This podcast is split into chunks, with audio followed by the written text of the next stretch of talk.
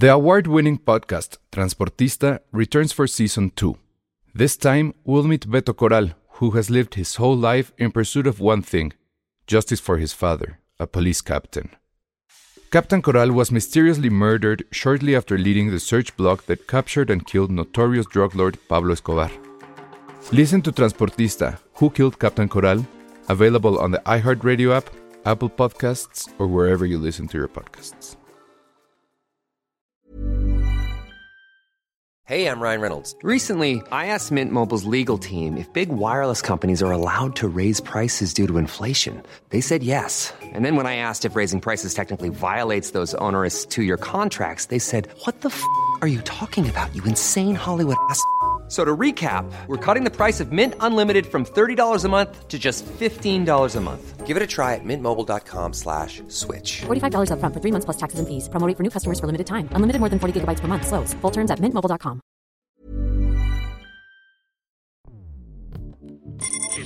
Escuchas. Escuchas un podcast de Dixo. Escuchas Filmsteria con Penny Oliva, Ale Castro, Alejandro Alemán y Josué Corro.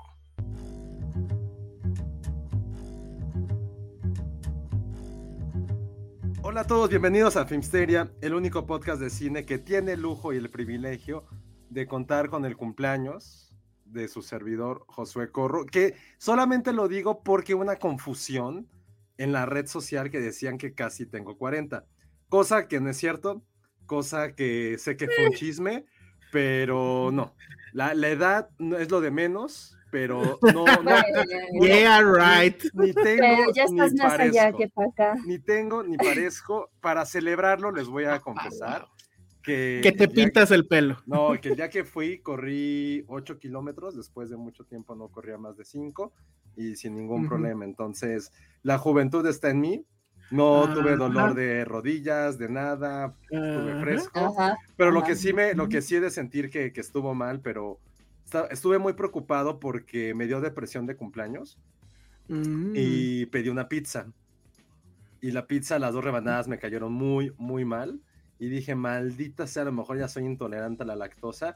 Pero hoy dos personas completamente random y menores de 30 me dijeron, no, a mí también la pizza de cierto lugar, que no di- diremos, porque nos pueden patrocinar algún día, también me cayó mal y la acababan de pedir en menos de un mes. Entonces, estoy bien conmigo mismo, eh, no hay dolor, hay dolor físico y mental, pero de edad, de edad no hay. Entonces, gracias a todos por sus felicitaciones. Dolor de adultez sí hay. Mira, yo digo Sí, que ya no se está adultez. quitando la edad, pero está bien. Y efectivamente, Sí, ya sí está más sí para allá que para acá. Sí, entonces- pero lo hice inconscientemente. Decir ya, no, sí te bajaste un buen. No, me bajé un año, cálmate. No. Pero, ¿saben que tengo, tengo derecho a quitarme la edad? Porque cuando era muy joven, y ustedes lo sabrán, te, su- te eh, subiste me, la edad. me subí a la edad porque cierta gente del gremio, uno que ya falleció y que no vamos a burlarnos de él, pero otro que le dicen el carni y, se- y termina su apodo con cero, me hacían sentir muy mal porque era joven. Mucha gente del gremio, eh, hablo de esto como en 2000, del 2006 al 2008, cuando apenas estaba empezando muy, muy la, mi carrera profesional, todavía estaba en la universidad, me hacían sentir muy mal porque era joven. Y me hacían sentir aún el triple mal porque era como, "Eh, ¿escribes para internet? Aquí escribimos en revistas y periódicos. ¿Y qué creen, puto? Se tor- las mesas, las tablas se turnaron y después fue de, ah, yo escribo en periódico, güey, who fucking cares? ¿Quién lee periódico? Güey, se, se tornaron tanto que ya ni escribir en internet me importa.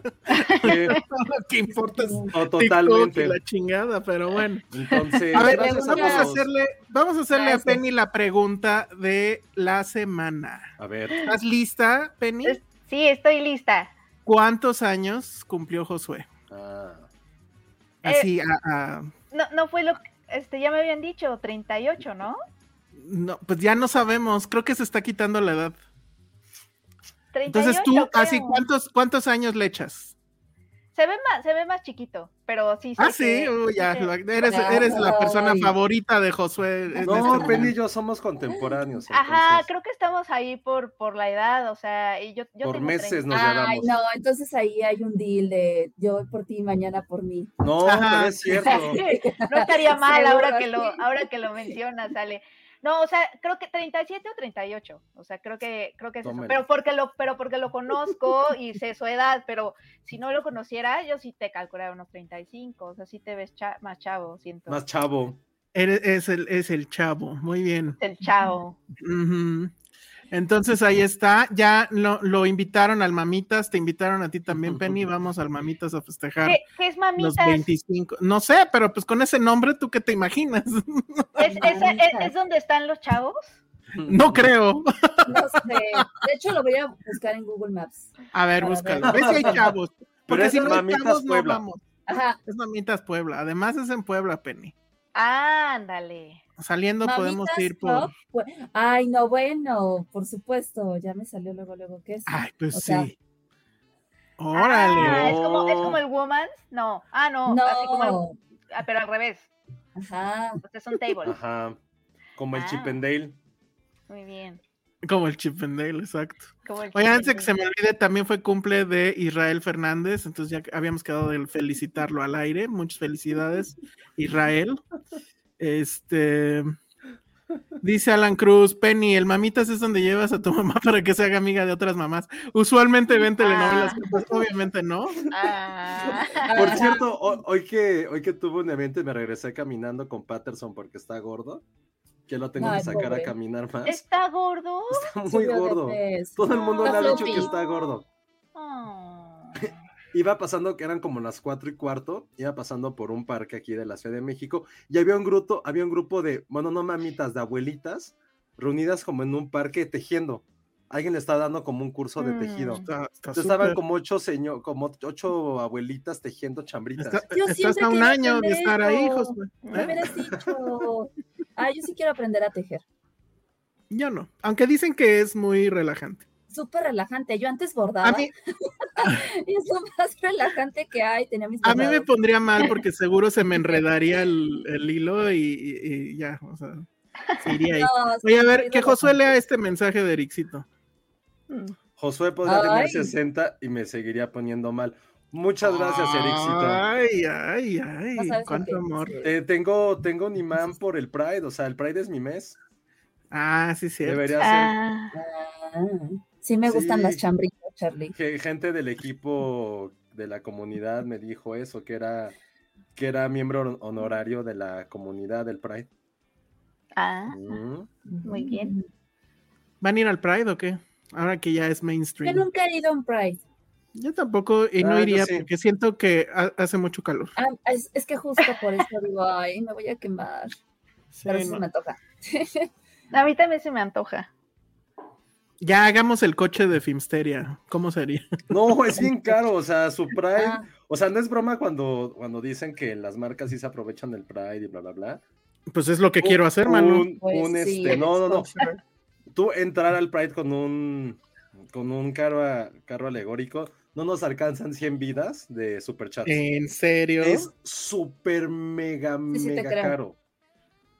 Por eso mucha gente de la comunidad se queja de las marcas del Pride, porque es como, a ver, güey, todo el Bueno, y año... publicidad orgánica, así como que le das playeras. Como- TikTok. Ah, Está súper subido a eso. No, pero hay, por ejemplo, sí, esa sí es, o sea, sí es una marca, por ejemplo, TikTok que siempre ha apoyado mucho a la comunidad LGBT. Pero hay otras que es como, dude, no mames, o sea, no, por sacar, no por sacar tu, un mes tus cosas de arcoíris ya implica que, que eres Sí, eso sí. aliado, Ah, ya me invitaron a la marcha, sí iré. ¿Cuándo Ah, es, eh? Creo que la semana que Oye, sí, debemos de cambiar nuestro logo con la banderita porque aquí sí. No, obvio no. Está súper de oso. Nosotros sí apoyamos, somos muy, muy Pride, muy Ay, sí, LGBT. muy Pride. Hablamos de RuPaul. De eh, telenovela. Lo- lo- lo- los piropos que le tiran a Josué los leemos. sí. Este. Ya dijimos que no somos FIFAs, no me dejan hablar de deportes. De los hombres somos y muy mujeres que Pride, nos man. gustan. Siempre hablamos de man crush. Hablamos de calzones, de Sí, hombres en crushes. calzones. Ajá, ¿Qué aquí más? no distinguimos, aquí todos somos iguales. Muy bien. Que la gente vote si quieren que cambiemos el logo. Ah, sí, estaría bien. Que voten. Va. Chicos, hablando de cumpleaños, ¿cuál sería hoy día su fiesta temática ideal? Vas, Josué. Fiesta temática. eh, De yo cumpleaños ideal. Mm, como es año, bueno, no, o sea, sí. no sé, que probablemente la haría ahorita por la temporada de algo como de básquet. Como que todos hiciéramos una fiesta que todos llevaran algo de básquet, unos tenis, un jersey, algo de Space Jam, algo así la haría justamente por la temporada, porque está muy ad hoc a, a la temporada NBA. Muy Mm. bien. ¿Tú, Penny? Ah, no sé. Creo que lo primero que me vino a la cabeza, honestamente, fue de gatitos. Que lleven a su gatito. Ajá, como de todo de gatito. Así como El pastel. adornos de gatitos, de galletitas. gatitos, que, que ¿Quiere- traigan gatitos, que haya gatitos. ¿En, tu- en su fiesta va a haber gatitos entonces? Estaría increíble. Estaría, ajá, sí Pero sí se pelearían, yo creo. No, José, no aguantarías. Creo No. que es- esa es la, la que me vi- la que me vino a la cabeza, pero también, también me gustaban la, o sea, como que una de Harry Creo que, creo que en algún momento me hubiera gustado mucho una de Harry Potter, pero no sé si ya pasé esa etapa. No, hazlo, hazlo. Yo he visto No, unas ideas que para ya. hacer que sí se ve muy padre, la neta. Sí. Tú, Ale, ¿cuál es tu fiesta ideal? Ay, no sé. Es que mi cumpleaños es finales de octubre, ya inicios de Halloween. Y aunque no lo crean, nunca he hecho una fiesta como de disfraces de terror, pero creo que estaría padre por la temática. Aunque sí he fantaseado en hacer como una fiesta de cumpleaños, pero que sea navideña. O sea, que la temática sea Navidad, no me importa el mes.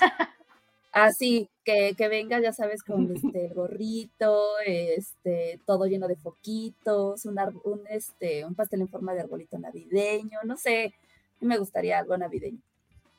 Sí, sí. Yo diría que de Lego, pero no se me ocurre cómo.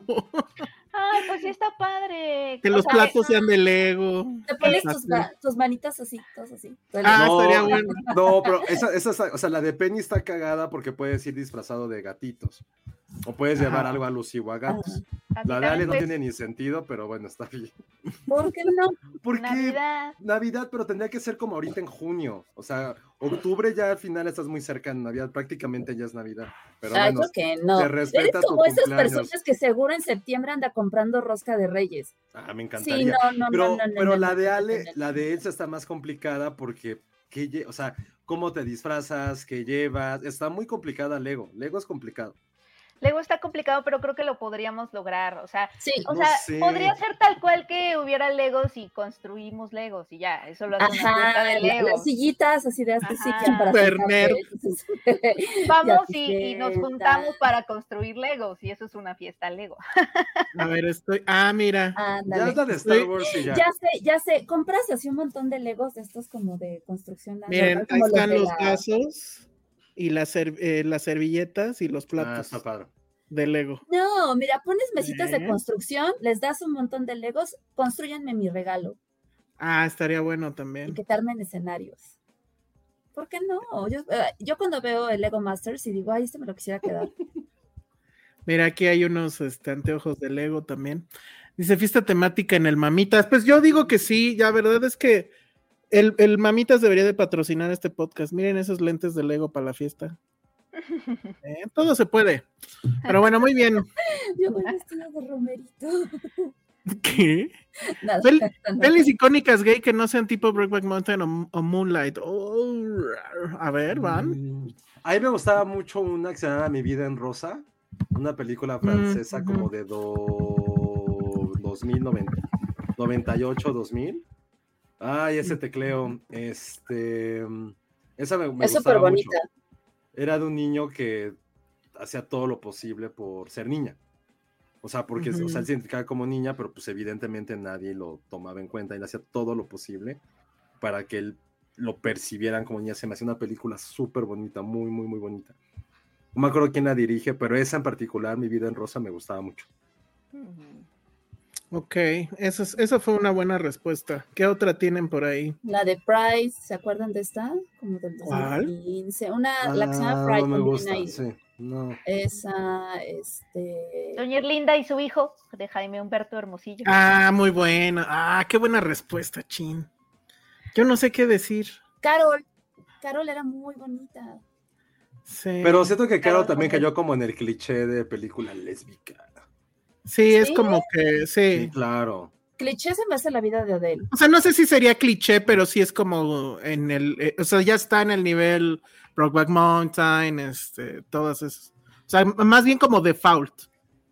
Es, yo, o sea, es como con los. ponen Billy Elliot, pero. O sea, hay, hay un, hay, un, hay, un, hay una subtrama muy, muy leve, pero no sé si la incluiría. Porque es una subtrama muy, muy leve, muy, muy leve del amigo. Su muy, amigo es el que es, ajá, es el Pero Billy Elliot ¿no? es una. Siento que es de las películas menos. más subvaloradas que pueden existir. Me encanta ¿Sí? Billy Elliot. Beginners, beginners totalmente. Beginners, esa sería mi top. Beginners. Beginners, yo la amo infinitima- infinitamente. Ay, tiene un que no la veo. Necesito Beginners es una gran respuesta. ¿Cómo se llamaba en la que el Doc Ock era gay? Este, Alfred Molina y quién Ah, era el otro? um, y Eh, este- Es muy buena. Ah, ese- y el que te gusta que ganó el Oscar, que siento que es una mamada que haya ganado. Ah, el, el, padrino de Harry Potter, se me fue el nombre, no puedo. Gary Oldman. No, no es Gary Oldman.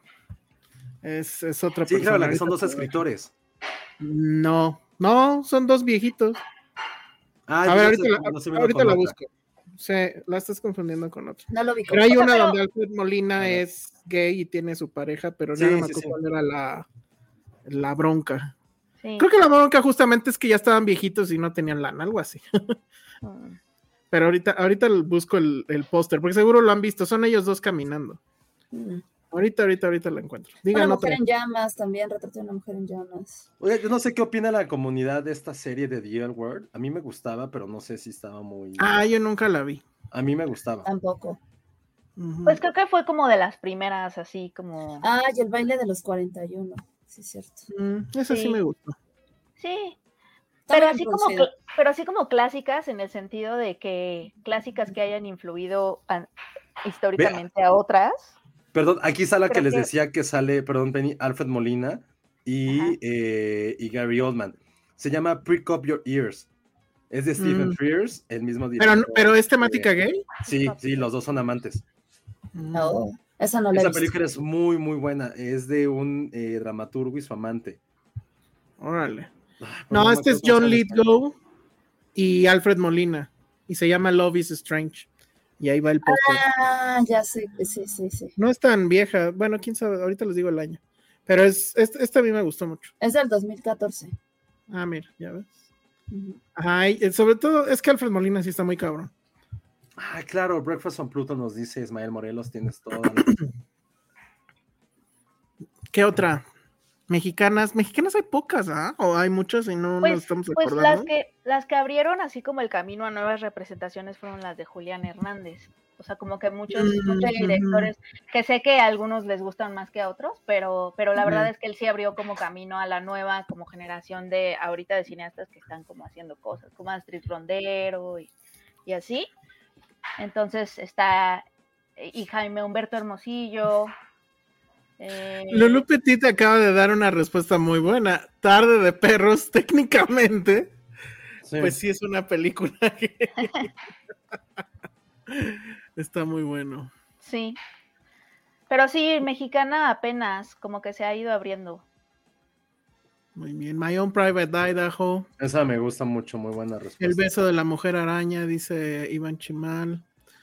Las cuatro lunas es Mexa, pero esa era una mugre, ¿no? Sí. Yo no la vi. Yo sí la vi. Estaba Pero, ¿y como. los milagros, no me acuerdo.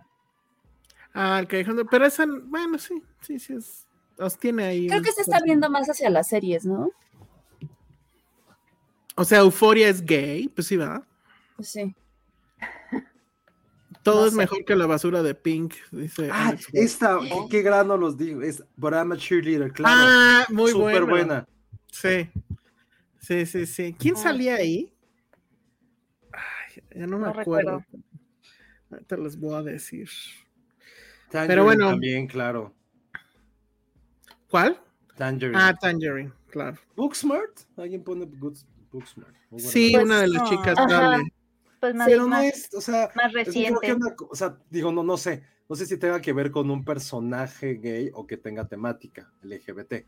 O sea, creo que son dos cosas No, es, sí, yo también creo que es súper distinto, porque pues hasta Mean Girls podría ser LGBT, pero pues no, o sea, una cosa sí es justo que salga un personaje y otra que ya sea icónicamente hablando de. Ah, es que es Natasha Lyonne, la de But I'm a Cheerleader, ¿no? que es la de. ¿Cómo se llama? La. Ay, que te gusta mucho, Josué. Este. American Pie y ahora de. Este, The la Russian Doll. muñeca. The Russian Doll. Ajá. Creo que de hecho esa fue su primer película. Muy bien. Bueno, pues, ¿qué más? Chisme de Shakira, todo el mundo dice. Pero es que no sabemos el chisme de Shakira. Carmín Tropical. Ay, Carmín Tropical es una gran película mexicana que sí tiene temática LGBT y que siempre he pensado que debería David Fincher hacer un remake. Sería fabuloso. Es una gran, gran película. Búsquenla, Carmín Tropical. Me encanta. Debe de estar en Filming Latino o algo así. Que nos diga Penny, ahí la embajadora de film. Ajá. Ahora de Filming Seguro Latino. sí, la verdad no sé de esa, pero seguro sí. ¿Nunca la viste, Penny? Entren, Carmen sí, claro. Sí. Sí, no. Ese final. Ese no, final. No me acuerdo qué plataforma, creo que Disney Plus puso su categoría de Pride. ¿No fue Apple? No, Filmin tiene una, este, tiene una colección LGBT. No, Tiene pero apenas alguien, o sea, de estas como grandes puso apenas una. No me peluces, Apple. Filmin Latino tiene su colección LGBT. Hay una muy buena que me acabo de que es griega. Sí, pero de una plataforma que la gente sí ve. No, no es cierto. Ah, qué buen comentario, perdónale. No más rápido. La original Top Gun es gay, ¿no? Ah, sí, cañón. Top Gun. Ah, Rocío Supo- González, bravo. homoerótica. Shiva Baby. Shiva Baby, claro. Muy bien. ¿Qué ibas a decir, Ale? Perdón, perdón, perdón. ¿Ya se te olvidó? que no, me acordé de una que es griega, que es muy muy buena, pero no sé si la conozcan, que se llama Estrella. Estrella, no. Estrella estuvo en la muestra de la Cineteca hace como, como ocho años. Cuando ibas a la Pues, muestra de la cineteca. Súper, súper buena. Luego, en la muestra luego hay cosas muy buenas, la verdad Sí, es que claro. sí, sigue jalando muchísima gente. Sí. Eso está padre. Muy bien. Pero bueno, Hay que ir a si quieren, Lot. Estrella. Pero hay que ir a Lot no es temática. O sea, que haya personajes no la hace. Ah, Hay ese director que se me olvidó. Ahorita les digo ah, que solamente tiene películas eh, LGBT buenísimas, buenísimas. Oh, se me fue. Es que es muy independiente. Ahorita, ahorita lo busco. Dicen que la serie de Solo- Chucky es super aliade. Solos contra el mundo. ¿Eso la vieron? No, Que me la acaban de recomendar. pero bueno, pues ahí está todo, básicamente todo el Modovar Collection, pues sí. Sí, pero ya, ya hablaremos de eso cuando lleguemos mucho más a la época, a la fecha del Pride. Así es. Ah, yo quería, bueno, lo voy a tener que hacer aquí. Rápido antes de empezar ya formalmente con los temas, que obviamente pues vamos a hablar de Everything Everywhere. ¿O cómo es en español, Ale? Siempre se me. Todo en todas partes al mismo tiempo. Ah, muy bien. ¿Vieron cómo le van a poner en dónde? ¿En China o algo así? ¿Cómo le van a ¿Cómo? poner? Era algo así como todo el universo aquí o algo, una cosa así. Estaba Sí. padre. Quiero, quiero leer comentarios, la sección de comentarios, a ver si los encuentro aquí. Porque nos dijeron que a una persona, ahorita voy a decir su nombre, Del, del episodio pasado donde estábamos hablando de, de este, de lo de Johnny Depp, nos dijo que éramos misóginos. Y yo, ah, ¿Quién era misógino? pues todos. ¿Por qué? Pues porque sí. Así nada más nos puso que, que había visto el, el, este, el podcast y que dejó de verlo porque estábamos siendo muy misóginos. Ah, esa fue Penny seguro. No. se mete con otra, con otra, con otro cuenta y se pone a, No, a rantear contra nosotros. Es increíble. Lo voy a hacer, fíjense. Lo voy a hacer de verdad. Lo voy a hacer de verdad. Qué loco. Voy a poner así, la misma, eh, en esa cuenta voy a poner ¡Viva Filmin Latino! A mí sí me gusta. Luego, o sea, mucha gente enojada. A mí me Es que dijeron, son Elsa, temas bien difíciles de opinar, ¿no? O sea, pues al final, ¿qué, qué, qué puedes decir? A mí me dijeron, Elsa, aún no se dicta- dictamina la sentencia, esa la dará la, la juez este mes. Según yo ya se dictaminó, ¿no? Si no, Pues entonces, ¿por qué fue un escándalo? Dice, al parecer todos estuvieron de acuerdo en que se transmitiera así una de las partes. No, yo ya, yo ya me, ya vi más cosas y sí fue la parte de Johnny Depp la que dijo que se transmitiera. Obviamente era una estrategia, sabía que iba a ganar. sí. Entonces, bueno. Muy mal, muy mal, señora jueza, o quien lo haya dejado. Ajá, y muy mal que nos puso esto. Este, luego Edgar Estrada nos manda, y ahí le voy a dar cue a Josué para que entre a defender lo indefendible. Puso un mensaje donde dice: Chavos, dejen a canales especializados como La Sombra del Imperio o Yeshua Revan hablar de Star Wars. Se nota machín que no le saben. ah, dice: No le Oh. saben a Legends ni al canon. Todo Ay, lo demás no, bien, pero... pero- dejen Star Wars a los expertos. ¡Pum! O, o No. escucha esos podcasts cuando, cuando, cuando vayan a hablar de Star Wars. O sea, más bien es la elección tuya. Ajá, Sí, ¿qué haces es que creo que al final todo el mundo puede hablar de lo que quiera, o sea, y aquí nadie dice que es experto, en mi punto de vista personal creo esto, ¿no? Y ya, y lo dijimos, ¿no? Sí, se, se trata de leer todos los cánones y todos los cómics, ¿no? Y sí, Me está se ha diciendo. dicho que si no. él- no, es que si él está esperando, no, o sea, para ser justos, si él está esperando un análisis de fan, como de, como de alguien que sepa el universo, etcétera, etcétera, pues Sí, sí, aquí no lo va a encontrar. O sea, no, aquí y lo dijimos desde un inicio, Sí, lo No, dije. no somos esas personas. damos- Ahora. nosotros damos el punto de vista desde Ahora, el que producto, nos gusta o sea, el cine, nos gusta la tele Y, lo vemos desde ese y lo punto. vemos como producto televisivo. Como producto televisivo está mal escrito, chavo, perdón, pero pues bueno, o sea, Está súper mal hecho, además. Pero, este, también, güey, o sea, si es el caso, pues entonces que cuando empiece la serie diga, a ver, tienes que haber visto tal, tal, tal, tal, tal, tal. O sea, y, y es imposible. O sea, quieren que uno vea Rebels. Que vean qué dijo este güey. tiene que funcionar, tiene que No, funcionar por sí solo, porque es un producto Pues de entretenimiento. claro. Pero bueno. Luego, y No, pero aquí. está bien, o sea, Eh, Está bien, luego Mona Alicia nos pone, no había podido ver Obi-Wan, por eso no los había escuchado hasta ahorita. Estoy de acuerdo con un comentario abajo, son unos monstruos. A mí sí me encantó la princesa Leia, a.k.a. Lisa Simpson. Y ahí Josué, tenemos a Josué que viene a defender lo indefendible. Recuerden, si les gustó la princesa Baby Leia, super red flag. Pero bueno, venga. Yo no quisiera tener una hija como, como princesa Leia, pero, Ok, Pero- ya se acabó tu comentario, muchas gracias. pero me siento ultrajado por ustedes tres y por, ¿Por el público de Filmsteria. Me quiero poner, co- voy a, hacer, voy a sacar mi cuenta de Love You Baby Leia, voy a sacar mi cuenta Ay, y no, ponérselos a Josué. ustedes de decir, Baby Leia no es lo que ustedes me pintaron, es una niña, sí es castrosa, Ah, o sea, normal, normal, no, pero pues no, no, mucho- las niñas. hay niños niñas no son castrosas. castrosos. hay muchos Mis niños sobrinas no son castrosos. castrosas, por ejemplo. ¿Por qué los Bueno, ves con porque ojos de amor? quieres. No, Ian no Sí. es castroso, estuvo con Puta, nosotros no, aquí güey, no, Ay. un no, podcast Elsa. completo. Si, si me está escuchando y, y está, te quiero mucho, pero sí llega un momento en que sí, no, no, no, no hay que decirlo claro. O sea, por ejemplo, yo, yo amo a Patterson, pero es un perro inmamable que no le que no quiere a otros perros. Pero Ah, es muy bien sí. portado, o sea, pero hay cosas que igual la gente nos ama, pero pues no somos expertos en Star Wars, no pasa nada. ¿Cuál es lo de Leia? Me encantó ese comentario que se ha dicho, es como es una Lisa Simpson. Que ojo, Lisa también es un personaje muy castroso. O sea, el problema con Baby Entonces, Leia O sea, nos estás dando la razón no, al final. no, no, no, no, no. Ustedes dijeron que está, que era tal, que era Chaira, que si era su. A ver, pero eso lo dijo Ay, el público. Pero. Lisa es la reina de los lagartos, Leia no. O sea, no, No, es a ver, reina pero tiempo, tiempo. y- Llevamos Exacto. dos capi- tres capítulos viéndola. Cuatro. Sí, o sea, yo, por ejemplo, cuando, o sea, lo escucho, Tres, escuché el podcast como tres, como tres veces porque dije, a lo mejor estoy mal, a lo mejor estoy mal. Güey, no se me hizo nada, nada como fuera del otro mundo que, que dijera, güey, yo le hablo a los androides, les doy las gracias, güey, está bien. no pasa eso, eso nada". lo eso era una broma. Ay, Ale, no lo dijeron como tres veces. No ver, lo ¿yo lo dijimos dije? nosotros, leímos Sí. comentarios de la gente, no lo dijimos nosotros. Ah, Yo lo que dije al principio es, es castrosa, o sea, es insoportable, esas fueron mis palabras. Y lo es. Tú lo aceptas. No, dije La otra es, nadie, es nadie a esa niña, edad habla así, Es una ni trae niña. ese... Sí, pero no habla como niño.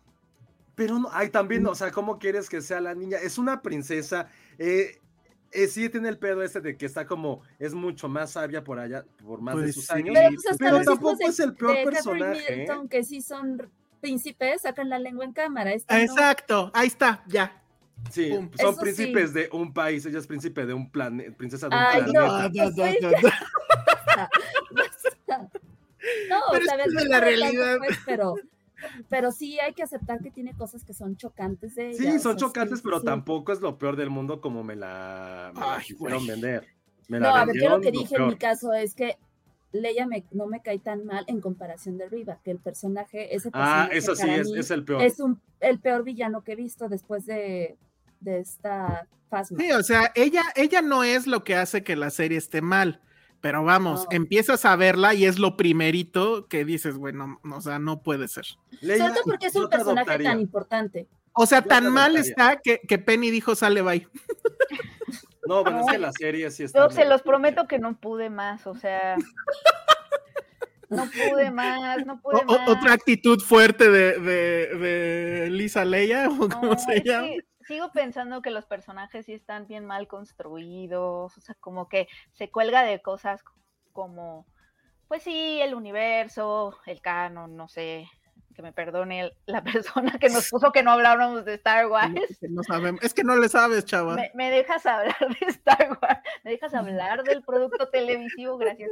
Este, yo sí, yo sí sigo pensando que no se sostienen por sí mismas como productos independientes y que creo que eso es algo que justo Sí. nos gustó de Mandalorian, o sea, es dentro del universo, ¿no? Eh, está ahí parte de la historia, etcétera, pero estuvo súper, el concepto estuvo súper, fue muy ganador, o sea, les digo que yo estuve a punto, creo que sí lo hice, de recomendárselo a mis papás, o sea, mis papás no han visto nada de Star Wars, pero se No. sostiene solo, ¿no? O sea, como que entiendes quién es este personaje, entiendes, a lo mejor tendrían un par de dudas de, de dónde estamos, ¿no? Pero, o sea, creo que entenderían perfecto la historia y la disfrutarían. Y creo que eso les ha fallado a los otros, a los, a las otras series. Bueno, es mi, es, es mi opinión.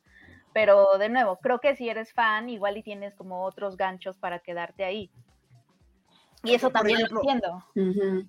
Hay dos cosas Hablemos- que quiero comentar, espérame. Hay dos Ajá, cosas que quiero comentar. La primera, sí, el personaje de Riva es lo peor. O sea, no concuerdo que haya comentarios racistas, pero sí No, eso sí concuerdo que no. haya comentarios de que es uno de los peores personajes. Es un tema que actúa, bien mal, ¿no? También.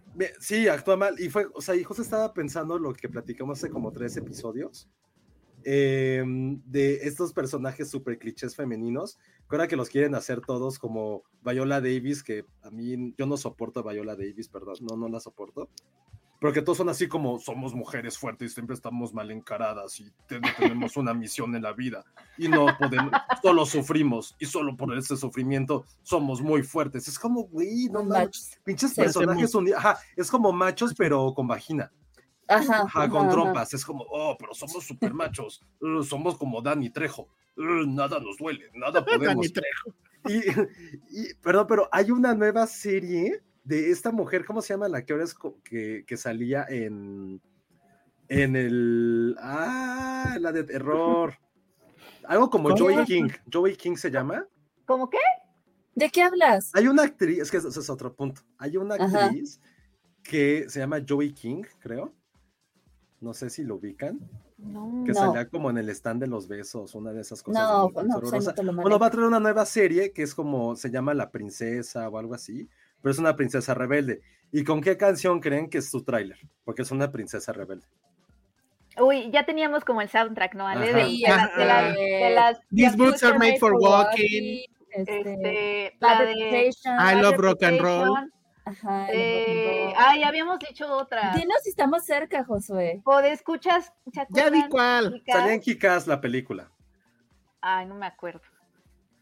Ah, Ah, cuando ya pelea la niña, Ajá. Este, ¿cómo se llama esta canción?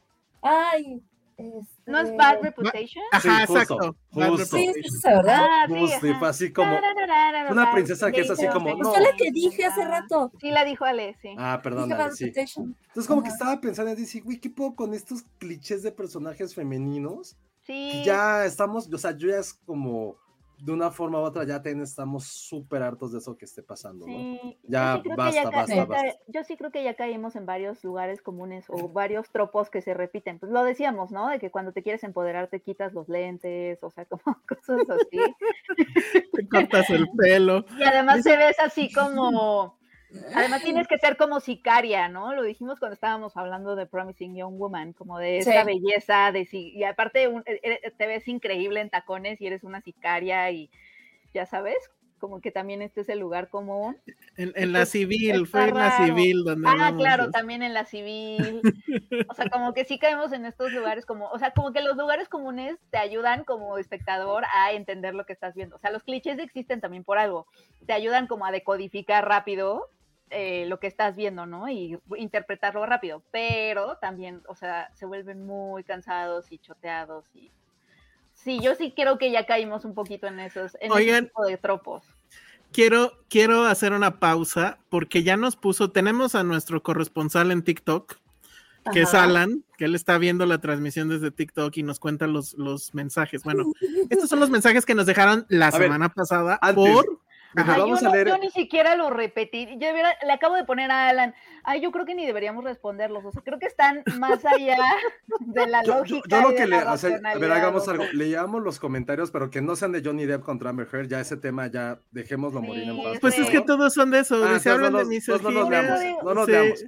Yo- pero ese sí se pusieron- Ya está muerto. Ese tema Sí ya se está muerto. pusieron muy locos. Sí, ya, Lo que ya, sí les diría es esto que dice Alonso Hernández, mientras tú y yo a él hablemos de algo. Para la gente que nos está viendo, nos está escuchando eh, en iTunes, perdón, en Apple Podcasts o en Spotify, muchas gracias. Como saben, este es un podcast que a veces hablamos de cine. Y, y si nos quieren ver en YouTube, háganlo porque va a haber una transformación filmsteria. Estamos hablando de los clichés femeninos. Vamos, ahorita, si no conocen a Penny y Ale, las dos son, usan, usan lentes porque generación que vio demasiada televisión Cierto. y tienen como su pelito ahí todo como de niñas de escuela. Y para que se transformen en heroínas o en badasses, se van a quitar los lentes y se van a recoger el cabello para que vean cómo es su transformación de Ah, bueno. chicas normales de podcast a. ¿qué será? Como a dominatrix del podcast. Pero Ah, mientras tanto, mientras ustedes hacen eso, yo quiero otra cosa que quería platicar porque ya estoy harto de estos temas. No recuerdo hasta hace unos cinco años, o tal vez un poquito más, de esta madre que no pasaba en el cine y menos en televisión, de tienes que haber leído el canon para haber entendido. Güey, las películas sobrevivían por sí solas. Las Eso sí. series sobrevivían por sí solas. No hacía falta, digo, si está, si está padre, qué bueno, qué bueno, qué bueno, qué bueno. Pero, ¿por qué empezó a pasar eso? O sea, ¿en qué momento empezó a ocurrir? Es a partir de Marvel. Tú, Es Elsa, a que partir eres de el los más- cómics. que eres Es a el partir. más nerd virgen de nosotros. No pasaba con, con DC, que eran los que tenían antes todas las películas de No. superhéroes, ¿no? No. No, es, es, es a partir de los cómics, pero de, de esta nueva ola.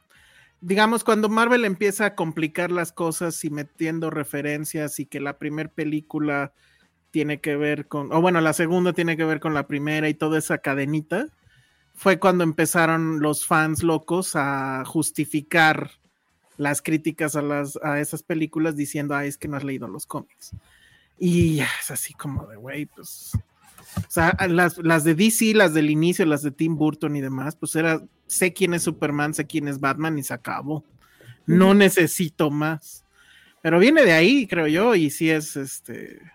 Es un argumento súper chafa. O sea, todo producto que sea vis- o sea, de este tipo, visual, series, películas, tiene que soportarse por sí mismo y no requeriría, digo, a menos que sea una secuela, tal vez, pues ver la primera, pero ni así. O sea, si requieres eso, entonces estás haciendo un producto que no funciona. Entonces, bueno.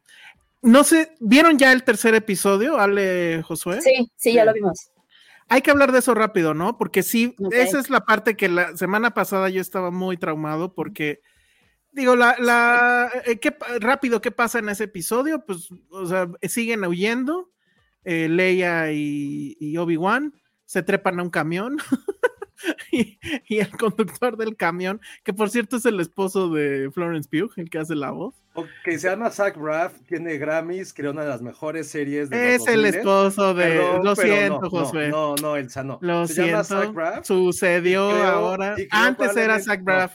y creo Ahora es el la esposo mejor de- serie para Ajá. millennials llamada Garden State y Florence Pugh, Ajá. hecho, ni una tercera parte de lo que no le digas el esposo de... Y aparte es esposo Es su el novio. esposo de. es Cuando deje de ser el esposo de, le diré el No, ex esposo no, de. Florence ¿qué?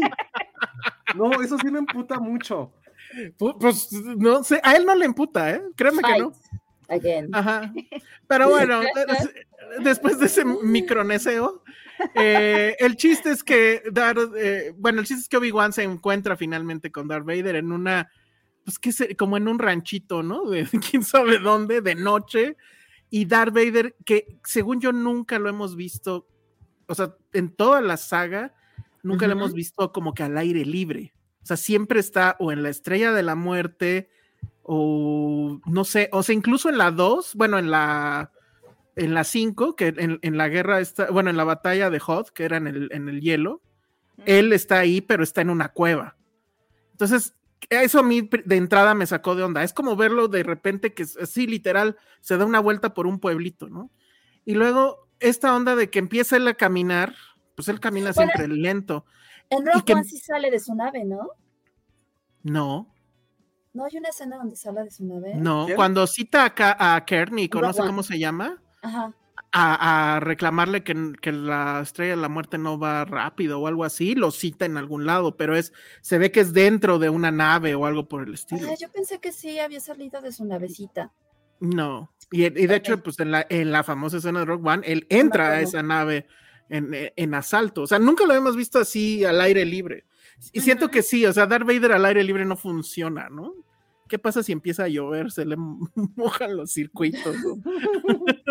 Bueno, pero pues es que en esa época todavía estaba medio chavo y entonces a lo mejor Ajá, se le hacía fácil. Sí, se le hacía fácil. Bueno, el chiste "Bueno, es que esta voy yo". escena está, porque te la voy a, o sea, te la voy a intentar de narrar. O sea, imagínate a Darth Vader al aire libre de noche. Es como si estuviera en Tijuana, no sé, o sea, es una cosa mal. Y va caminando Darth Vader y, y- y sabe que, que Obi-Wan está por allá. Y dice, ah, voy a matar unos niños en lo que voy caminando para verme más malo. Y entonces con la fuerza va matando así niños y gente. Y ya que está enfrente de él, ya ni me acuerdo qué le dice, pero lo que hace Obi-Wan es correr. Eso es, güey, Ah, ¿cómo? sí. ¿Por qué? Y luego es como de película de fantasmas porque va corriendo este Obi-Wan y de repente, ¡pum! ya le apareció por acá otra vez este. Y, o sea, ridículo. O sea, Es no sé ustedes, no sé ustedes qué piensen, pero ahí fue cuando dije, o sea, me emocionó mucho escuchar la voz de James Earl Jones, porque sí es la voz de James Earl Jones. Pero este pedo de estoy por aquí y luego estoy por acá. y luego ya que lo tiene de frente le dice no sé qué mamadas y tira a una madre que es como de fuego y lo lanza al fuego. Cabrón, mátalo ya. Pero o sea, eso ¿qué está le padre, Eso sí me gustó. creo- ajá, yo Eso me gustó mucho. Siento que el personaje de Anakin siempre, o sea, cuando se va al Dark Side, siempre lo hizo a través del odio, como esta onda visceral. Y esta sí fue de, ah, órale, te voy a hacer lo que tú me hiciste a mí. Eso me encantó. Me encantó su venganza. Perdió el tiempo a lo pendejo.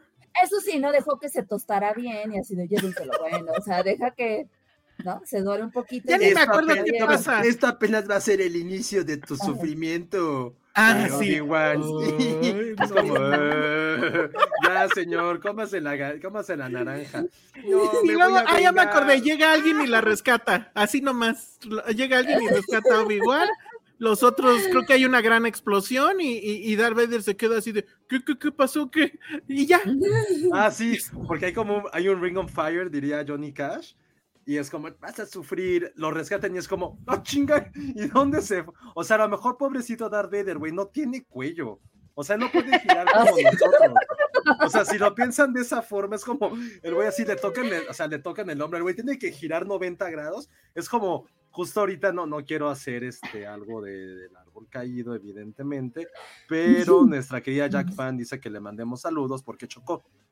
Ah, sí, Ay, cierto. ay. Esperemos, esperemos que estés bien, pero la ventaja de chocar a veces y que estés bien, evidentemente, es que usas collarín. Entonces te sientes como Darth Vader, o sea, Darth Vader todo el tiempo trae collarín.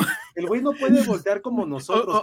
Obviamente, Obi-Wan se le escapó, o sea, no, está cruel, o sea, el güey está handicap. O sea, neta, piénselo, el güey se quemó toda su cara, perdió a su, a su esposa. No Perdió su brazo, perdió sus dos piernas. Güey, tampoco por eso, por eso Darth Vader no puede estar afuera, o sea, le da el aire. dañados por el humo. Pero entonces sí salió.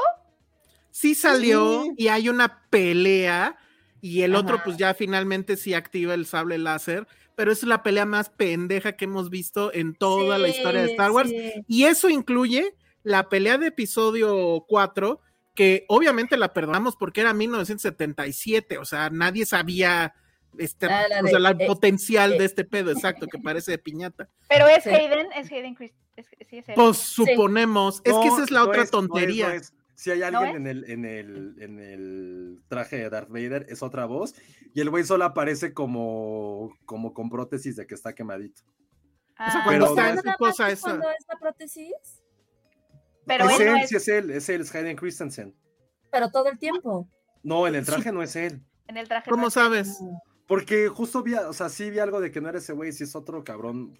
Bueno, Hayden me suena logiquísimo que dices, güey, ¿para qué le pago a este güey? Pero de todas Pues maneras, yo siento que el que esté Hayden Christensen ahí, a menos que al final se quite el casco en otra batalla con Obi-Wan, no veo, o sea, sí fue un truco publicitario bien cabrón. Porque Pero hasta ¿por qué se ahorita quitaría solemos, el casco? Pues, para Es mentarle la de- madre en vivo. Es como lo no de sé. Boba, ajá, para que se, es- es como cuando hablas sin el cubrebocas para que te escuchen mejor. ¿no? Ajá, ajá, exacto. Pero imagínate, le quita el casco y es la voz de Hayden Christensen. de-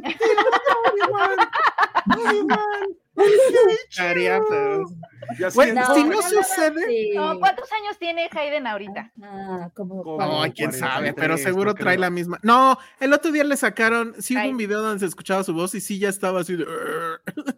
Sí, pero no, no sé sí, qué no había. es, no es Mufasa. Pero no es Mufasa, claro. O sea, Bueno, obviamente. Si yo fuera Obi-Wan, si yo fuera Obi-Wan y escucho a Darth Vader hablar, o sea, James Earl Jones es como, wow, que me va a matar. Sí. Se quita el Sí. casco y es Hayden Christensen, es como, güey, güey, no mames, Sí, o sea, utiliza la fuerza. Yo, yo creo que sí le quitaría mucho punch. Pues a ver si no pasa, pero pues si lo contrataron es para algo, ¿no? 41. Fíjate, como Josué, digo qué. Bien ahí. ¿Qué necesitaría pasar? A ver, ¿qué ne- ustedes que sí la van a querer seguir viendo y que no han claudicado como yo, ¿qué necesitaría pasar para que mejorara? Puta. Que llegara Ay, Moe y los rescatara a todos. A ver, yo ya, yo vi el cuarto. Y créanme, o sea, no sí lo voy a comentar, la neta, porque es el No, peor. ya dijeron- Ay, alguien por aquí comentó que a la mitad del 4 se pone bueno. No, ¿Sí? no, no, ¿No? nada. El cuarto es, resumen, obviamente pasó lo que ya, ya este, les contamos y tienen que, él tiene que ir a rescatar a Leia. Pero es el clásico Star Wars de nos tenemos que meter a una base.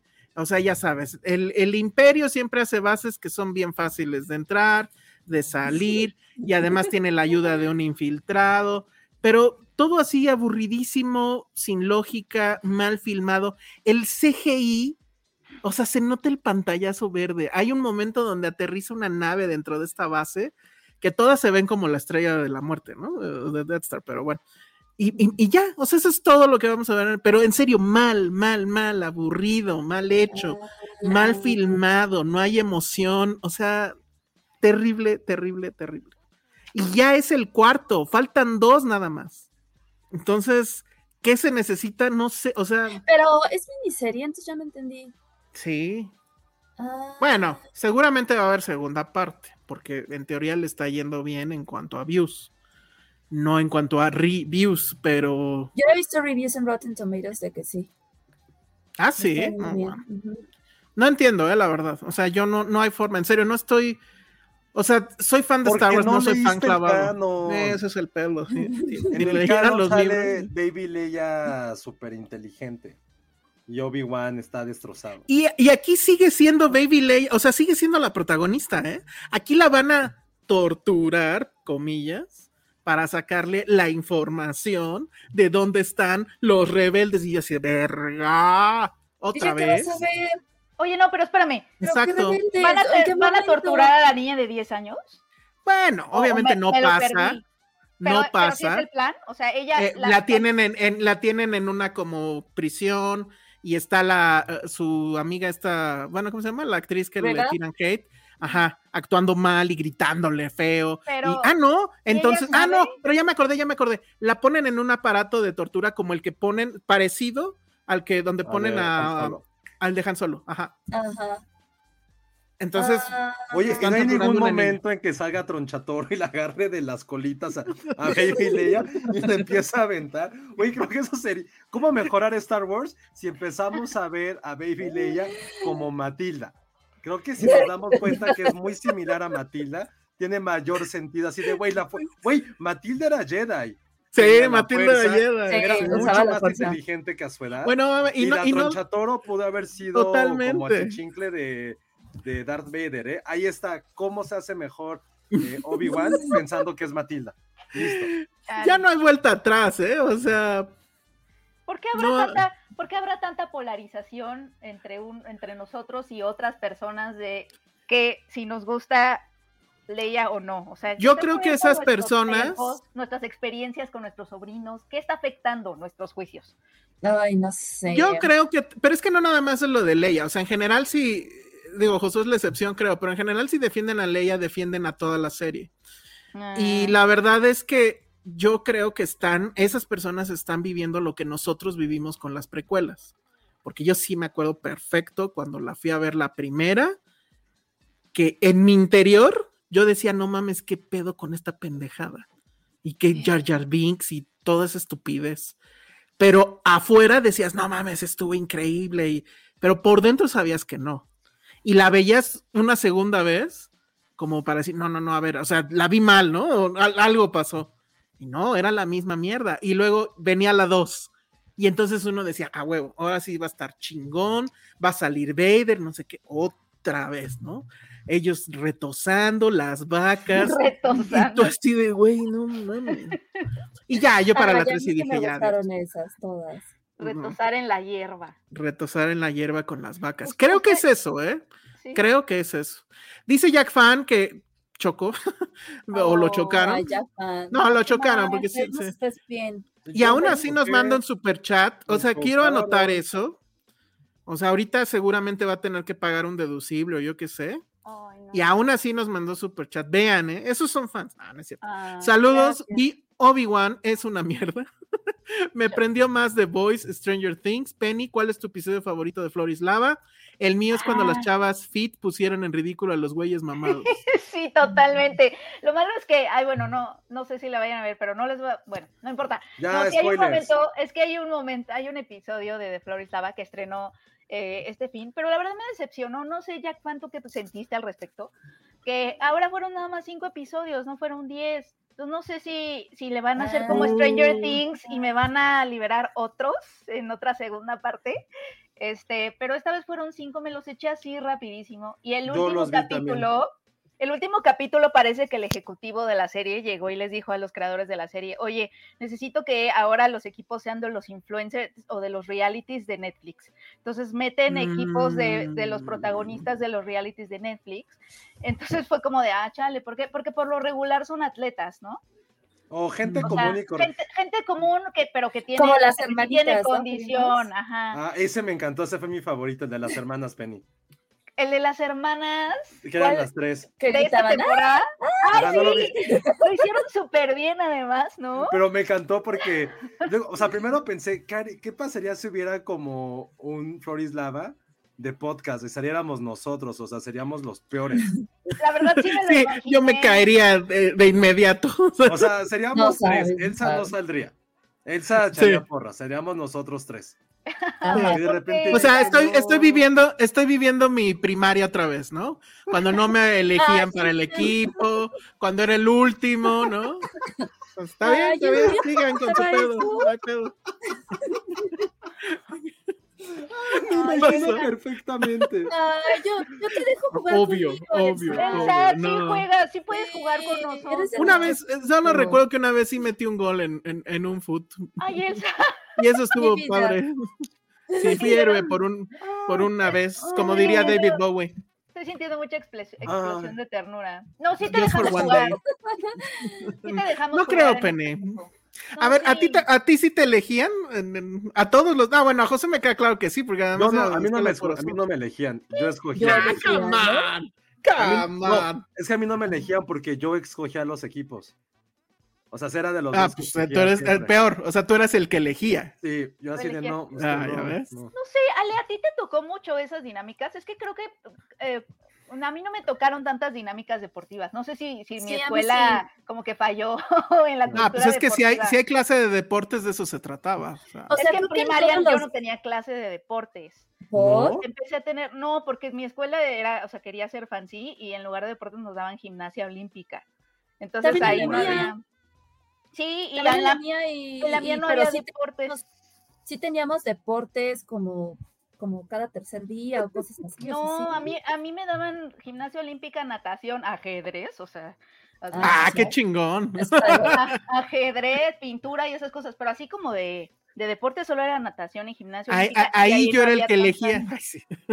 No, Y ajedrez. obviamente oso llegué a la secundaria sin saber botar la pelota de básquetbol, o sea, sí, Como fue Lisa. oso mil, ajá, fue oso mil porque no sabía jugar nada. Entonces me la pasé toda mi secundaria y prepa, así como de, pero sé dar vueltas de carro, o sea, que, para, A- para cero ¿A cosas. Baby Leia, Sí. la, e- ella era la que elegía o, o- o no la elegían ustedes? No, Sí, ella era la que elegía. elegía porque no ves cómo corría y se escapaba de todos así. No, seguro Baby. Leia, seguro Baby Leia es la que le dice, no, no vamos a jugar, vamos a hacer un debate. Ah, No, por porque no le gusta la Por eso no tenía política. amigos. Está- ella, ella está en el equipo de la ONU, ya sabes, Ajá, el- la simulación de la ONU y todo. Pero aún eso. así, temo que no me elegiría aún así. Mm. Tú no. Nosotros te elegimos el Hay ciertos deportes para los que uno es más ágil. Yo sería el coach. Yo- yo me lanzaría "Vete a la lava vete por acá". Porque la lava parece Fanta y a mí sí me gusta la Fanta. entonces Yo Por siento eso no muy te por el cabello. Puedo morir ahí sin O sea, las chavas, el cabello ha de quedar así como porque sí se ve Asqueroso. pegajoso, se ve Sí. así. Pero el de los influencers con las chicas fit está padre porque los prim- el primer equipo, no sé en qué reality salen, de, pero es algo así tipo Acapulco Shore, o si alguien sabe qué Ajá. reality, no me diga. Este, eh, y, y son como Johnny Bravo, me recordaron mucho como a, a, tres Johnny Bravos, y el conductor sí se burla Oh, mucho de ellos. Ajá, o sea, Ajá. como que, como que sí les echa mucho más carrilla que a los otros. Sí, estuvo cabrón porque, bueno, primero, hablamos de Floris Lava la segunda temporada, que es el programa más divertido que ha sacado Netflix en mucho tiempo, Sí. en el cual trata de equipos de tres personas, deben de recorrer eh, obstáculos que simulan ser cuartos o casas o habitaciones, como lo quieran llamar, y todo está rodeado como de piso naranja, perdón, como de agua naranja que simula ser lava. Es lava. ¿Cuál es el es lava. objetivo? Que no te caigas, que vayas brincando de objetivo en objetivo, ya sean sillones, cualquier estupidez, y que no te caigas al agua. De eso trata de Florislava. Es la premisa más absurda, pero al mismo tiempo es la cosa más divertida del mundo. Yo, igual que Penny, me lo eché el sábado trabajando. Me divertí muchísimo. Estaba todo el tiempo dije, güey, lo voy a ver como de fondo, güey. Estaba cagándome de risa con sonrisa todo el tiempo. Porque aparte son tres equipos, o sea, son tres equipos por episodio de tres personas y cada uno tiene como su personalidad y son amigos y está cagado. Entonces, Y los hacen decir cosas divertido. al principio como, como nosotros somos los mejores y somos los mejores por esto, esto y lo otro, y ya después los ves caerse a la lava. Entonces es muy chistoso, está Pero- muy cagado. Está muy chistoso y no sé si les gusta a ustedes, Ali y Josué, los mismos momentos de que estás segura que van a lograr, estás, que van a lograr ese salto, o sea, está ahí, Ajá. los, los Ajá. estás viendo triunfar y por algo así como que esas caídas inesperadas que dices, Es como cuando esos videos de los gatitos, de que dices, el, el gatito va a saltar y hace esto. Ay, ¿sabes? Es que es, el que es como una va a llegar. es como Sí. una mezcla entre ver el juego de la oca con Jackass. El juego, Ay, de, el juego la de la oca era increíble. ¿Cómo se llamaba la del torito? Esa me encantaba también. La que tenía Eh, una ¿El gran juego? Que, que decían la vaquilla. Esa me encantaba cuando Ah, sacaban no la me acordaba de esa. ¿Cómo Pero se yo llama? de el la oca. Eh, Yo Muy muy poquitos episodios, Jack Fan. Yo lo sé, a mí me frustró un montón. O sea, no sé si les recortaron el presupuesto. Por, según yo, le va muy bien. Como en El Gran Prix, nos dice Ericito. El, El Gran Gran Prix se llamaba, con, salían todos. Gracias, güey, o sea, Ericito. no, eran todos, eran como becerritos. Sí, pues le decían la vaquilla, la vaquilla. Así le decían. Era muy bueno. Hay, que- hay que sí. hacer un especial de series o cosas estúpidas que veíamos en los 90s, 2000 a la hora de comer. Porque eso era de Grand Prix, era el la hora de la de la, el juego de la oca. El El juego de la oca era en sábado, porque duraba como Ajá. seis horas. Duraba Grand Prix también. No aplica lo de la hora de la comida. Grand Prix no, era la hora de la comida, claro. No. A la hora de la comida era Paco Stanley. Ah, Ay, hablando de. Yo sí lo veía Paco- Yo nunca vi Paco de Stanley. chiquita. Como que no era un programa que me tocara ni me interesara. Yo no era Ah, fan, la Creo verdad. que Ale Estaba muy chica estabas muy chiquita. Yo sí me acuerdo que Mi mamá sí lo veía, pero yo no, ni por aquí. Paco Stanley, tal cual. El tucanazo y lo que bailaban, y el flamingazo. El y no sé gallinazo. qué, El gallinazo. Eso sí. Tenían como ¿Sabes qué? varios.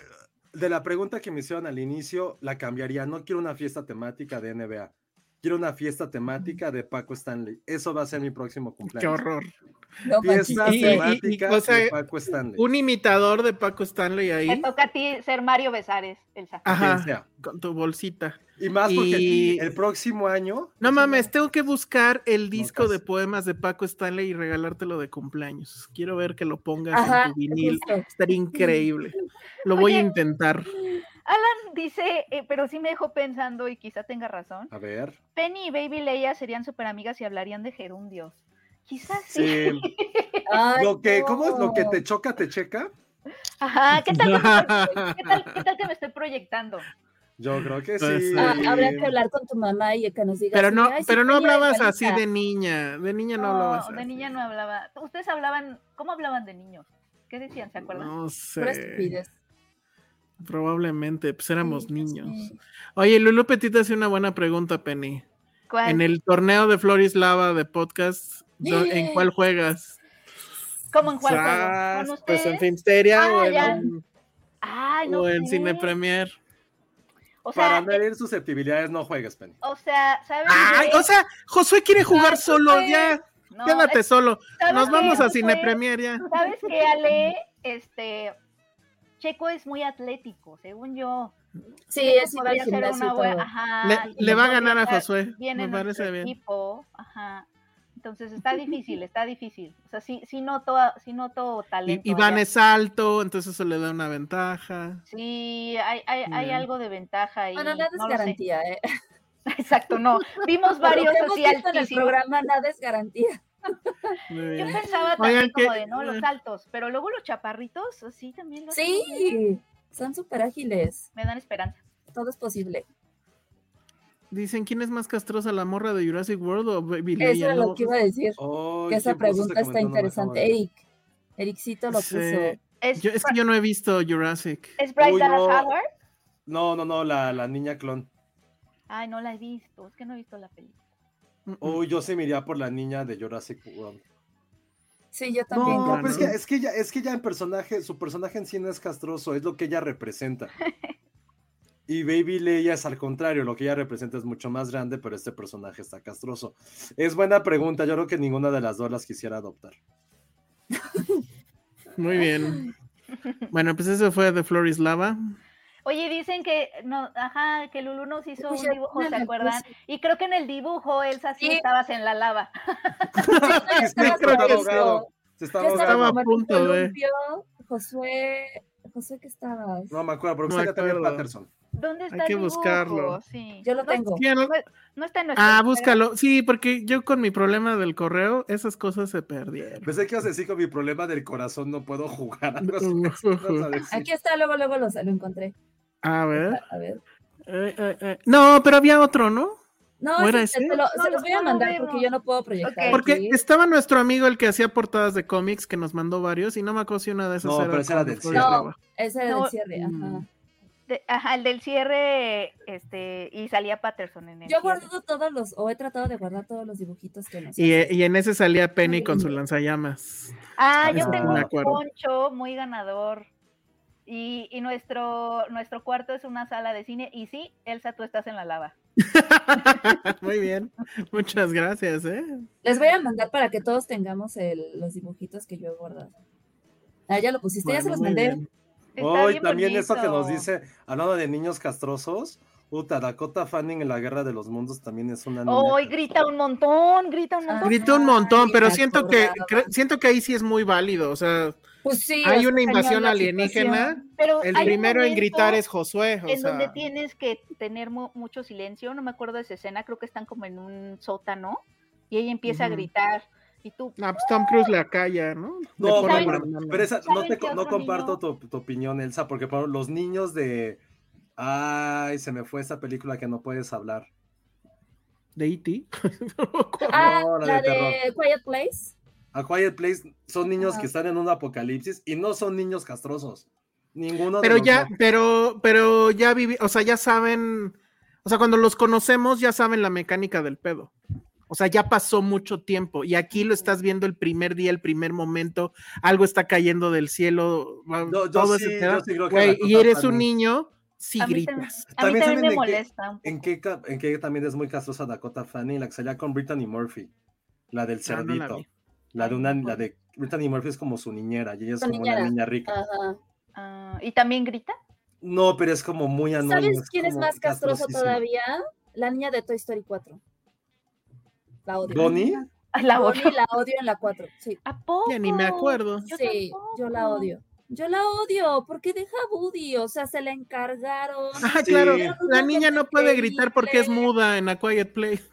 No, pero tiene Ah. razón lo que dice Alan. Pero en Sí. Quiet Place 2 los conocemos desde el día 1 y no son castrosos. Sí. Sí, Dakota no. Fanning es ¿Saben? el prototipo de niña castrosa. ¿Saben cuál es el más castroso de mi vida? Este, cinéfila. De nuevo, Elliot de E.T. Ay, a mí Oh, también. Quiero mío. pegarle todo el tiempo. ¿Por? Grita un montón. Grita muy. ¡Ah! Grita, grita más esta, ¿cómo se llama? La niñita que No. luego se volvió famosa. No, sí, no, ¿no? no, no, no, No, Él grita para Drew todo. Barrymore es buena. Drew No, Barrymore. Elliot, Elliot del niño de E.T. de verdad. Y Da- Daniel San, que me Sí. cae medio No, mal, otra vez. pero él no. no. es un niño, es un adolescente. Pero también Y no grita, nada más llora. es que llora un montón. Pero sí concuerdo con, con Elliot que es muy castroso ese niño. Si quieres Elliot- pegarle. Bueno, me todo el acuerdo si gritaba tanto. Le quiero No, pegar. Yo no entiendo por qué Elliot lo escogió a él para ser. de- E.T. lo escogió a él para ser su amigo. Spielberg lo escogió por chillón, de hecho. Por vulnerable, porque era un niño que probablemente se lo hubiera comido. Si no, E.T., It se lo hubiera comido por niño castroso. Sí. Siento mal que un niño me caiga mal, me siento mal. Ah, Me, me- me encanta el- la conexión con Star Wars. ¿Se acuerdan? De que en la fiesta de disfraces alguien va Ah, de- de- vestido de Yoda y Ah, ya, E.T. le hace home. porque en realidad se deberían, de- sí, se conocen. y, y en, y en episodio, ¿qué episodio es? ¿Tres? En el ¿O el tres. dos? En el 3, con lo de Que salen en el Senado. Ah, Ajá. sale. Están ahí los itis. Los Oye, itis votaron por Morena, chale. So- Bueno. So- Xochitl Quintanar tiene otro, otra candidata para niños odiosos. Y Saoirse Ronan en Atonement sí te duele lo que esa Ay, niña sí, niña. Duele. Ah, no me. Pero ella no es castrosa, ella es culera, ella es el diablo. Pues, pues sí, Sí, sí, sí, dices sí, así sí. como hijos, o Hijo, sea, pinche vieja. Ahí se pues, aplicas el pinche. qué, sí, qué buena sí, sí. película. Pero además Sí, totalmente creíble. Creo, odias. creo que la odias, pero sí es, sí es totalmente creíble lo que hace. Porque los niños, ¿sabes? O sea, cuando eres niña, pues sí te pasan esas cosas. Sí, yo así de, ¿o no? ¿No les pasaron a ustedes? No, ¿El del sexto, el del sexto sentido es castroso? No, sí. No, a mí no se me hace. No, a mí A mí tampoco, no. cero. Es como tierno. Ah, castroso Kevin, de We Need to Talk About Kevin, dice Jimena. No, Ese es más que castroso, Pero- ¿no? este, pero- Él es sociópata. Pero él es adolescente. Él ya es adolescente. No, pero No, acuérdate que desde niño. Desde Pero es- niño. Es, sí- es que está llore y sociópata. llore, ¿Se acuerdan? Verga, sí, Sí. tiene razón. Verga, sí, es de los Sí. peores. Pero ese sí ya está en. Es en otro nivel. Ese güey Sí, podría no, ser no. Baby Vader, por ejemplo. Sí. Bueno, sí. Eso es lo que va a terminar pasando. Va a salir Baby Vader. Van a ver, van a ver. Sí. Pero Baby Vader es Anakin en el episodio 1. Ya sé, no tendría Ay, sentido, pero va a pasar porque los bebés son a thing en Star Wars. Justo Alan dice, Anakin en el primero era castrosísimo, claro, Uy, totalmente. este que dice Ericito, claro. Sherlyn en la película de Lisa antes del fin del mundo. Ay, no, Ah, no sí. me acuerdo. película. ¿No se acuerdan también que era quiere robar un banco? Quiere robar el banco que está, el Bancomer que estaba en Durango a una cuadra del, del Sí. edificio de las brujas. Sí, sí, sí. Sí, uy, tan claro, el hijo de Will Smith en todo, en lo que sea. El, el- el- el de Come on, come on, cuando hace berrinche, sí, totalmente. Ay, pero él lo Pero lo siento muy niño, lo siento un niño real. Sí, O sea, lo ahí sí siento un niño real, No, es súper irreal, pero bueno. El niño de Babadook, no me acuerdo, No me pero pues es el. Babadook, güey, no mames. ¿Cuáles serían nuestros niños favoritos? Ah, Niños favoritos de la, del cine. O sea, Yo- creo que uno, uno muy Ajá. favorito como del mundo es el de Love Actually, ¿no? Que ya creció un montón, pero Ah, claro. Que se ve igual era aparte. como el O sea, sweetheart. tiene como 40 años y se ve como de 18. Sí. No, no, no, nunca, nunca, nunca. Me da siempre mucho miedo. Harry, vi Harry Potter. Ay, pero Harry Potter también era castroso, Ale. Creo que no, no, tenía amigos Sí. ni familia. Pero como no, No. tengo papá. Y Dumbledore siempre ahí, siempre Dumbledore ahí. de, No, "Ay, sí, eres no se la vivía así. protegido, No se la Eres mi así. protegida. Mm. Kevin Niño- McAllister también sería mi niño favorito. Ah, Kevin Niños chingones, los de Goonies. Ah, Sí, de acuerdo, los pues de Goonies sí, son... sí, sí. Pero Lo cual son nos lleva a conectar con una cierta película que ya llevamos una hora veinte y no hemos Pero, hablado. pero ¿eh? siento que la de- los de Goonies están- también, o sea, son, son como, juegan en la misma liga o viven en el mismo universo que el Baby Leia. Están, son No. completamente fuera de, no, son niños que no, No. existen. no, son niños que no existen. O sea, obviamente no existen, pero, o sea, güey, ¿qué hacen? O sea, salen a la calle, viven aventuras. O sea, ahorita eso es impensable porque el, este, ¿cómo se llama? La, la violencia ya fuera, la inseguridad o lo que sea. Pero antes, en los 80, obviamente salías con tu bicicleta y. Sí, no, no, no, no. Nadie se aventaba rollos de que, ay, háblele bien a, a los robots. Al contrario, se burlaban, ¿te acuerdas? De la, de la mucama.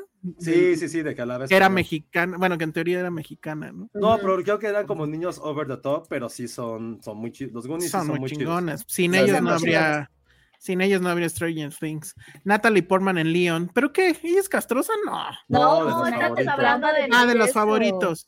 Ah, Ya, ok. ¿Qué más? Tam- También pusieron Liana Mormont de Game of Thrones. Ay, sí, mi osita también. Sí, sí, sí. Ella Bravo. sí. Cat in the Hat nunca la he visto, así que no puedo decir, pero han puesto mucho Cat in the Hat.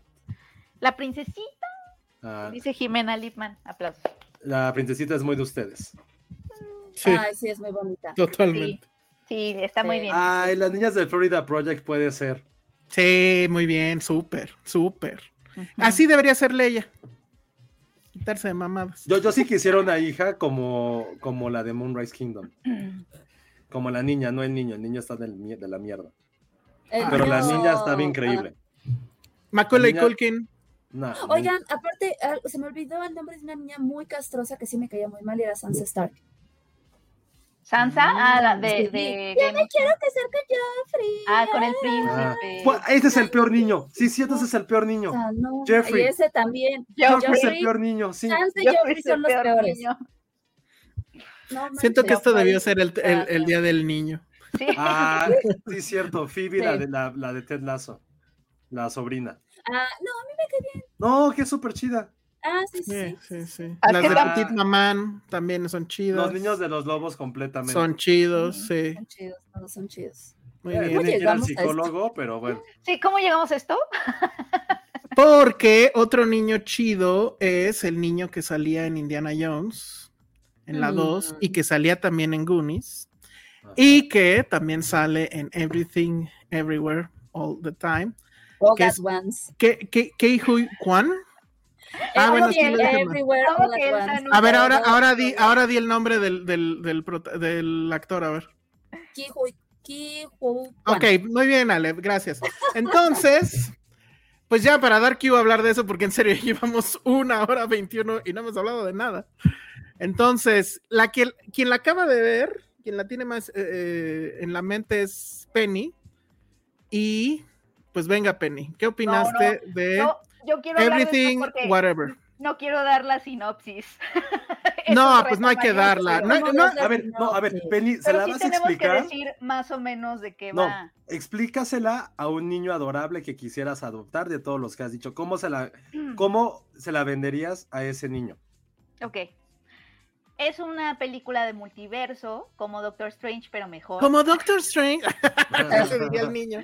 Pero mucho mejor. No, mi cómic. No se puede, no, no. Ajá, sí, ya, perdiste al niño, Penny.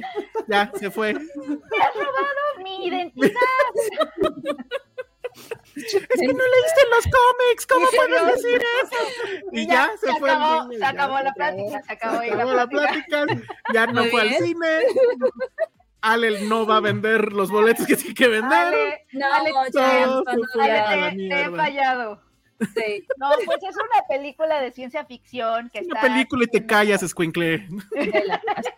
y te callas y la ves. Aunque tenga subtítulos, va a tener subtítulos. Ajá. ¿No sabes leer qué? No estás bien menso, a ver.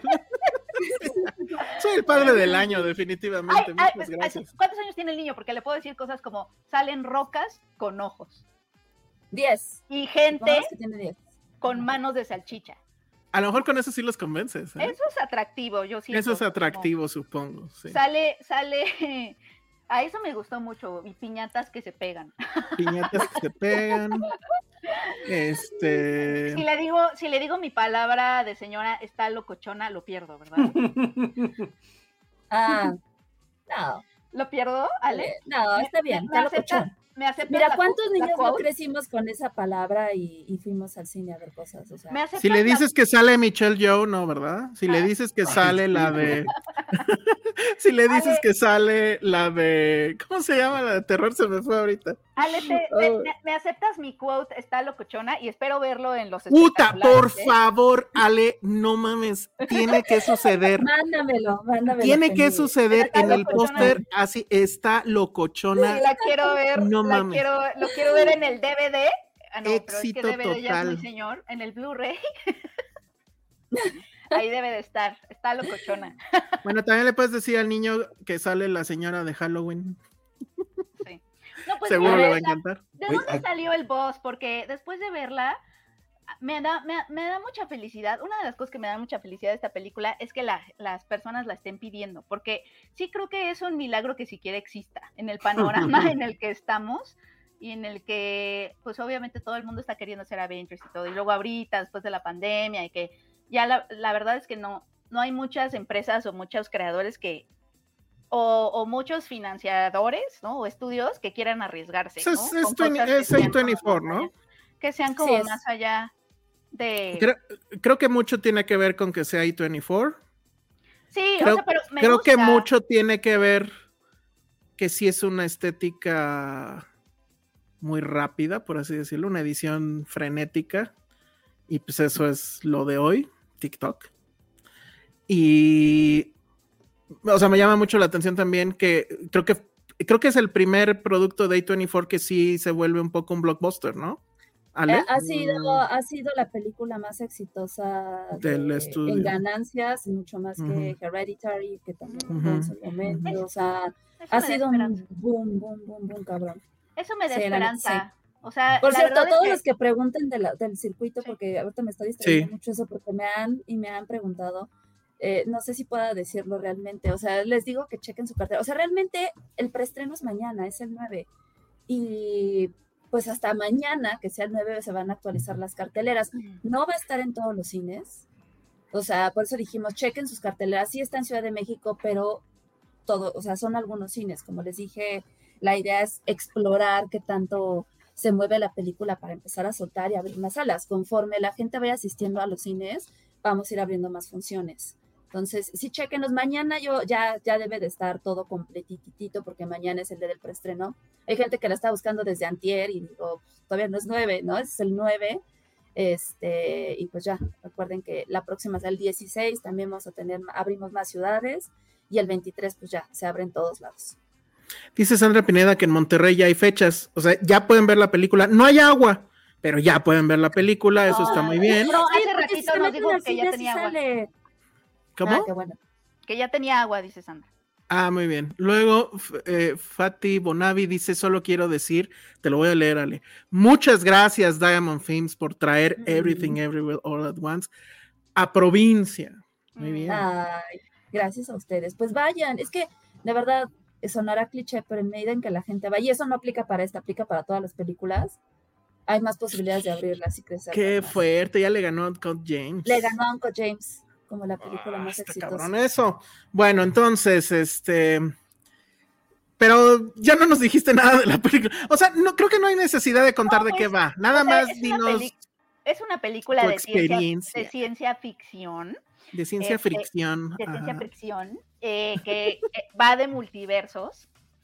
Eh, y ahorita creo que Elsa no la pasó tan bien como yo, pero mi experiencia sí fue como muy agradable y como muy fresca, siento, a pesar de que la película sí está larga, o sea, como que sí podría ser un poquito más corta, siento, y sí tiene esta onda que, que de, pues, a veces cuando, cuando tienes películas de ciencia ficción que exploran todos estos conceptos medio complicados de saltos en el tiempo, porque además es, es- es con un aparatito y entonces siempre tiene que haber momentos en donde la película encuentre lugares para explicar todas esas eh, o sea, todas esas tramas complicadas y muchas hay películas que, que lo hacen exitosamente y otras que no, por ejemplo, Inception. A mí, me, a mí la primera vez que la vi me encanta la premisa, pero me dio dolor de cabeza todo el exposition. Sí. Y, y, por ejemplo, aquí, aquí sí hay exposition, pero, o sea, como que siento que esta es, es tan imaginativa y tan creativa que siento que no necesita ser una película perfecta, o sea, no lo es, pero es mucho mejor, o sea, lo que hace esta película de saltos en el tiempo, digo, de saltos en multiversos y, y que retoma un elemento de Sense8, ¿se acuerdan que en Sense8 eran estas personas que estaban como conectadas raramente, que también medio, no era de ciencia ficción porque supongo que no había una tecnología. Ahí sí era te fallo porque no vi Sense8. Tampoco, era como un grupo de personas, no sé si los podescuchas se acuerdan, era un grupo de personas diferentes en diferentes lugares del mundo que estaban como conectadas de cierta forma, tenían una conexión rara y esa conexión permitía que, por ejemplo, si uno de ellos eh, era experto en artes marciales, como estabas conectada con él, tú podías pedir prestada esa habilidad para usarla en tu vida diaria. Entonces, había un experto en bombas, una, y entonces se prestaban Qué bueno. habilidades. Eso es muy Matrix, ¿no? Que pues también era de, Sí, o de las sea- mismas Wachowski. Sí, exacto. O sea, como es que se prestan habilidades entre, entre pues, personas. Aquí sucede un poquito lo mismo, y, si hay guiños a Matrix, etcétera. Como que sí hay estos elementos que ya hemos visto en otros lugares, pero están, el- la edición es otra cosa, están presentados de una forma tan creativa, tan imaginativa, tan dinámica, que la verdad es que no sientes el tiempo. Es una locura visual, o sea, como que también ellos se van, se va, realmente sientes que estás viendo una película de multiversos, y ese es, es el punto, o sea, como que visualmente es un concepto bien difícil de plantear a nivel visual, y que además entienda, y que además, este, pues no sea como muy pesado, creo que lo, lo, lo manejan muy bien, y lo que me gusta es que eh, no, también esta dupla, los directores de los Daniels, o sea, como que celebro que hagan estas cosas porque además de arriesgados, no es como que, o sea, no es como que nada más sean dos entusiastas del cine y agarren su cámara y se pongan a hacer locuras, o sea, no, hay oficio, o sea, como que en la película se nota el oficio y se no- lo que te están diciendo o lo que se ve es que conciben el cine de otra forma. Y me encanta que haya este tipo de películas y, y más me encanta que la gente la quiera ver porque si es, una, si es, si es un cine muy diferente y a lo mejor para algunos será demasiado como extravagante o demasiado loco, y pues también está bien, pero está muy, está muy padre que tengamos este ti- estas opciones de cine que también es comercial de cierta forma, ¿no? O sea, como que también sabe cómo ganarse audiencias, pero que también va, está planteando... también Es cine independiente, eso sí, Es también. Es cine independiente. Aquí independiente. es el boca a boca lo que la va a ayudar a hacerla Sí. comercial. Sí, o sea, que también encuentre esos caminos al público. O sea, una película de este, de este tipo que se haya abierto un camino hacia la audiencia, porque por lo regular eso es lo que pasa, que no llegan, ¿no? O que no, no logran como llegar o encontrar su público. Y, me, y celebro muchísimo que esta película, que está arriesgada, que es creativa, que no es perfecta, pero tampoco necesita hacerlo por lo mismo, porque propone y porque también hay oficio detrás, este, me late. Además de que tiene protagonistas que nunca ves en la vida, menos en ciencia ficción. O sea, nunca, nunca ves a una película de ciencia ficción protagonizada por una señora asiática de la mediana edad que además trabaja en una Sí. lavandería. O sea, ¿sabes? Como que. Y, Sí. y- y la ves hacer estas cosas increíbles y, y en diferentes versiones, en diferentes lugares, en diferentes universos. En, o sea, es una locura. Y también me gustó que hay un elemento al final como de, de una relación de madre e hija, ¿no? Que, que, que te lleva un poco, hay, mom- hay momentos turning red, siento, o sea, como Sí, que a veces, todos lo sentimos, todos, Ajá, todos. Sí, ¿no? sí, como sí, que sí, hay sí. momentos Matrix, hay momentos, eh, hay momentos Wachowski, hay momentos turning red, o sea, como que sí hay varias cosas. que Hay momentos Michelle Gondry, que eso también está padre. Turning Red no es la única referencia a Disney que vamos a ver en la película, pero sí.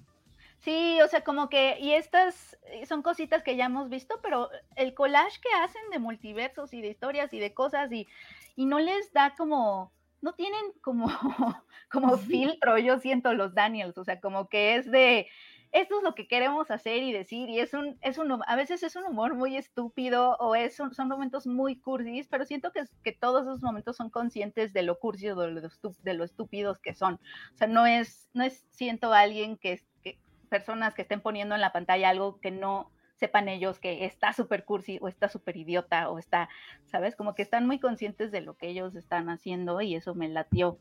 No sé, y ese es momento turning red al final, sí está lindo, porque de nuevo como que, como que las historias de, de mamás e hijas tienen como ahí diferentes, me gustan porque son como complejas y así. Y además salen rocas con ojos.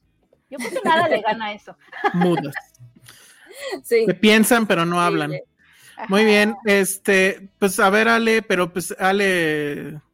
Ay, ¿qué les este, digo? Es, es, o sea, yo se los dije hace. Creo que Ale no juega, ¿no? Ale no juega, exacto. Pero, ay, no, pero sí lo voy a decir, o sea, Ay, sí los dije, de- es mi ajá, película favorita del año. Ajá. Y como proceso, sí, verla en pantalla grande, sí fue wow. O sea, yo la vi así en la tele cuando nos lo presentaron, sin ninguna expectativa de nada. De repente era como, ¿qué es esto? O sea, cuando salió las salchichas dije, what, pero no puedo, o sea, como que estaba un poco confusa en esta película porque ya la había visto, este, ¿no? Ya la tenía como ahí en el radar.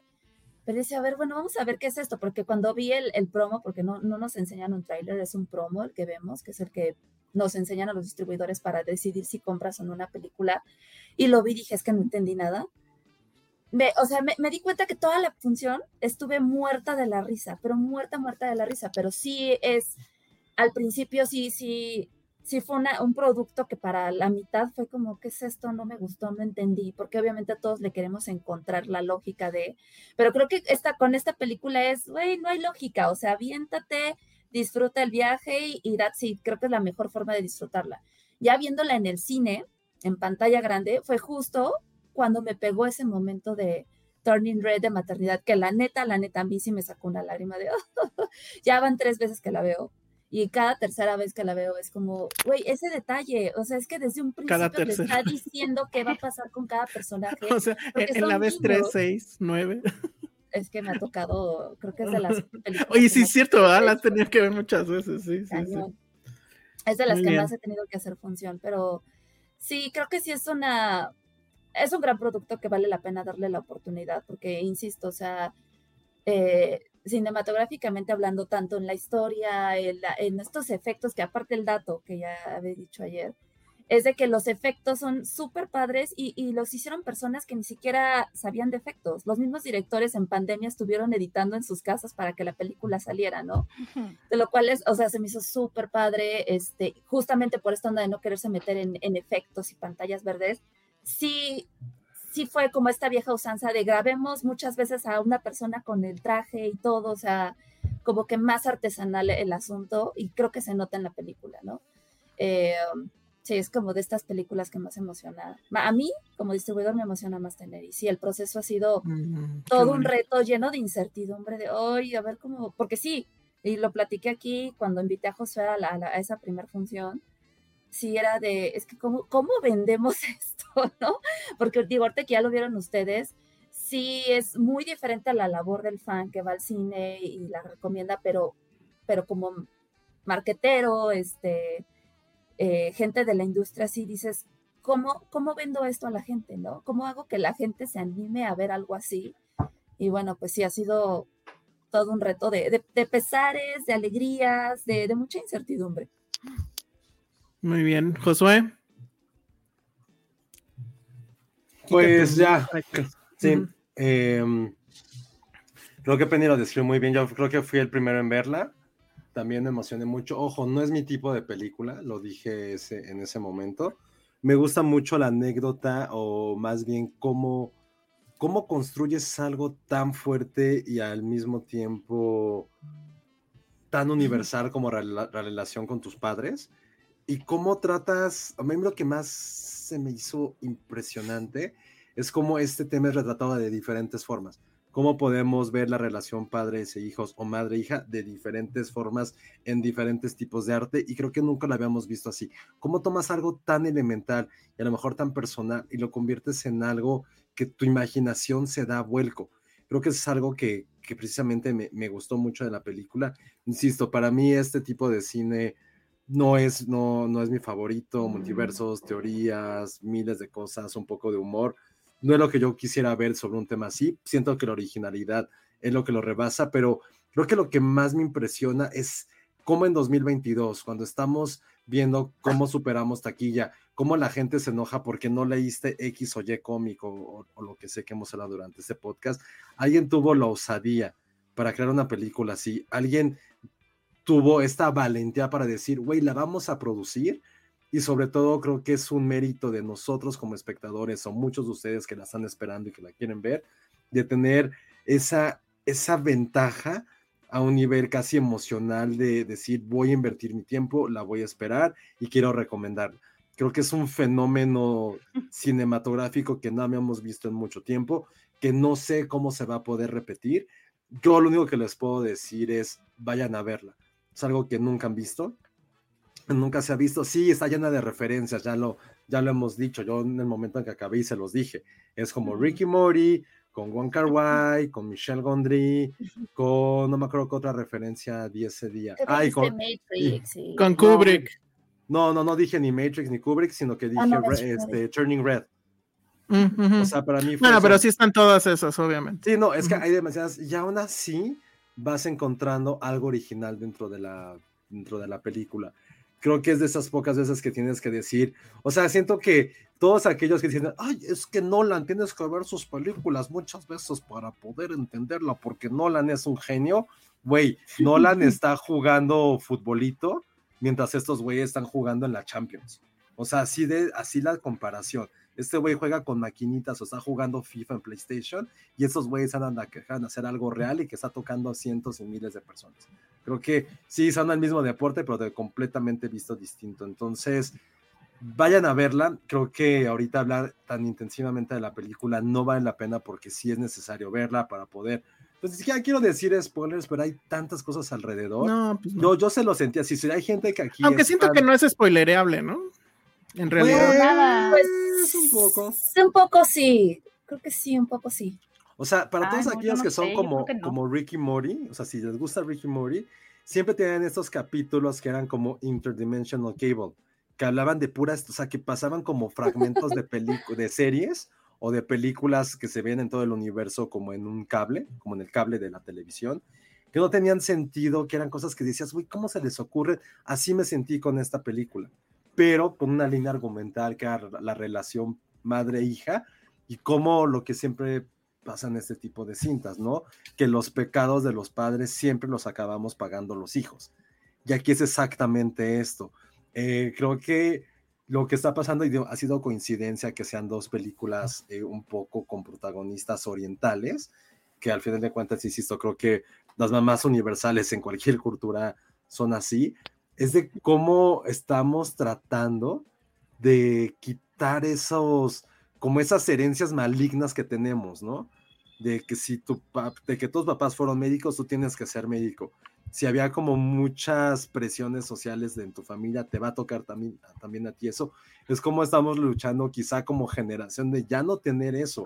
Creo que está muy interesante que estos cineastas que aparte pues, todos son como contemporáneos, como treintones, todos, tanto Turning Red como esta, cómo parece que hay una lucha en decir, güey, no queremos ser como nuestros papás y la forma en que lo podemos expresar ya en un sentido de madurez, porque creo que no es lo mismo que sentíamos a los 26 que a los 36 con respecto a nuestros padres, cómo estamos transformando esas ideologías y tal vez ese sentimiento temeroso de también por la edad en que quizá nos podamos, nos podamos convertir en, pa en padres, cómo no queremos transmitir eso a nuestros hijos. Creo que es algo muy interesante, digno de estudiar porque durante los últimos 3, 4 años ha habido tantas películas así. O sea, y no son las únicas, o sea, incluso hasta, estoy pensando, hasta Lady Bird también es de ese tipo de cine, ¿no? De cómo luchas con tus papás, de cómo no quieres ser eh, atenidos a lo que ellos te dicen. Entonces, véanla, insisto, véanla, o sea, esa es mi óptica yo no salí tan fascinado como todo el mundo. Se me hace una gran película, pero simplemente mi estilo de cine no está centrado en la ciencia ficción. Creo que había, me hubiera gustado verlo de otra forma, pero ese soy yo. Sé, soy yo porque saben que me encanta el drama y por eso, pero la verdad la película sí es, sí es como estar en una montaña rusa. O sea, es eso, es como te emocionas, te da bajón, te sube, te diviertes. Yo sí muchas veces estuve cagado de risa, me la pasé muy bien. Entonces tiene todo, tiene muchos elementos y sí es de esas películas que, insisto, lo siento contra Nolan, pero a quien, a todo aquel que diga que tienes que ver una película para entenderle, es este tipo de cine, no lo que nos quiso vender Inception o Tenet, todas esas mafufadas. Este es el tipo de cine que tienes que ver muchas veces. No estoy nada de acuerdo con eso. O sea, Inception en su momento, la, la, la forma en cómo conceptualizó el asunto de los planos que todo Ah, ocurre al mismo es que, ojo, tiempo. no, no hablo de, no hablo de Inception, hablé de los fans. Hablé de los Ah, fans. ya, ya, ya. No, no, no de la película. No, por eso dije, creo pobre que Nolan, las dos- va a tocar, pero es por sus fans. Digo, definitivamente, no- o sea, lo que tiene esta película que jamás va a tener Nolan es sentido del humor, ¿no? Pero su concepción, insisto, del, del plano y el tiempo al mismo, en el mismo momento, creo que sí es muy, muy grande. Eh, yo estoy un poco con Josué y ahí les va lo que me pasó. Eh, la vi por primera vez y me voló la cabeza, sobre todo la primer media hora. La primer media hora creo que es perfecta y sí es así de claro, o sea, esto es el punto. O sea, es una película que es un caos, pero que es un caos, digamos, ordenado en el sentido de que Mm. todas las decisiones que toman los directores es para que tú entiendas ese caos. Y me pareció fabuloso porque pasan y pasan y pasan cosas y jamás me sentí perdido, jamás. Y eso es muy complicado de, de- lograr. Tiene también, el, obviamente, su punto súper fuerte es lo visual. O sea, no tienen eh, efectivamente filtro, como dijo Penny, pero además jamás se les acaba la imaginación en ese sentido. O sea, siempre van por otra cosa y otra cosa y otra cosa. El tema conmigo vino, bueno, y en esa primera vez la verdad es que el final sentí, o, o sea, como que la razón final de todo esto, no sentí que fuera tan importante o relevante. Hay, siento que hay dos finales, pero no quiero hablar de eso porque sí, ahí ya creo que estaríamos en terrenos de spoiler. Pero la volví a ver y desgraciadamente sí me pesaron más los problemas que los aciertos. Y uno en concreto que sí me sacó completamente del juego es que la película pierde demasiado tiempo explicando cosas. Y hay cosas que las explica hasta tres veces. Y sí dije, ¿por qué están haciendo esto? O sea, tampoco es tan complicado entenderlo. Lo yo, o sea, yo lo entendí a la primera y no me creo que sea una persona extremadamente brillante o lista o lo que sea. Y ya cuando un personaje está explicándole a otro personaje lo que está haciendo el tercer personaje, que ya vimos que lo hizo y por qué lo hizo, sí dije, wow, o sea, aquí sí ya hay, hay un problema. Y ese problema sí me bajoneó muchísimo porque ya no, ya no pude disfrutarla igual este, la segunda vez. Tengo, o sea, mi problema es justo ese. Creo que es una película que la segunda vez ya no es tan efectiva como la primera. Ustedes me dirán. Creo que sí es un logro en el sentido de que nos demuestra y le demuestra a mucha gente que este tipo de cine, o sea, lo que a lo mejor Scorsese llamaría un este parque de diversiones, sí puede ser cinema. Y definitivamente esta película tiene mucho cinema. O la forma en cómo dividen el plano, juegan con el tiempo, juegan con los espacios y que todo se entienda. Por eso me, me fastidia que no, los pareciera que los mismos directores no tenían confianza en, en lo que estaban haciendo y tenían que recalcarlo. Este, yo creo que eso es a lo que se refería este Scorsese y definitivamente queda muy claro y pues ni modo, cosas del destino. Las dos películas, o sea, bueno, esta película cae casi al mismo tiempo que el otro multiverso de, de Marvel y si es así de, bueno, Marvel es así como se hace. O sea, la, la de Doctor Strange es aburridísima si la comparas con esta, que además tiene humor, tiene... ¿Te calmas, Elsa, con, con mi cómic? Sí. Lo siento, lo siento. viendo. La verdad es que es eso y sí, es una película hecha con piedras y palitos, literal con piedras, ¿no? En, en- en algún momento. Pero, o sea, nueve personas estuvieron involucradas en los efectos especiales. Nueve. ¿Han visto la lista de gente involucrada en efectos especiales en las películas de Marvel? Son Sí. como dos minutos de créditos. Aquí estamos hablando de nueve. Y la película no se ve barata en ningún momento, no se ve, este, o sea, no, sabes que no está hecha con la computadora así a, a- a full. Sí hay escenas que son pantalla verde, ya vi el, el- video de, cómo lo hicieron, pero la gran mayoría son efectos de, de- de cortes. Hay muchos efectos que son por los cortes, mucho en la onda Michelle Gondry, efectos prácticos, etcétera. Eso creo que es fabuloso, pero sí creo que tiene ese problema que, que, que explica demasiadas veces las mismas cosas y tengo un poco de problema también con a dónde nos lleva al final con todo esto. Sí, le, le, le, le sobran muchos minutos, creo que son, hay un momento donde son muy repetitivos. Las peleas están padres, pero hay algunas que siento que no llevan absolutamente nada.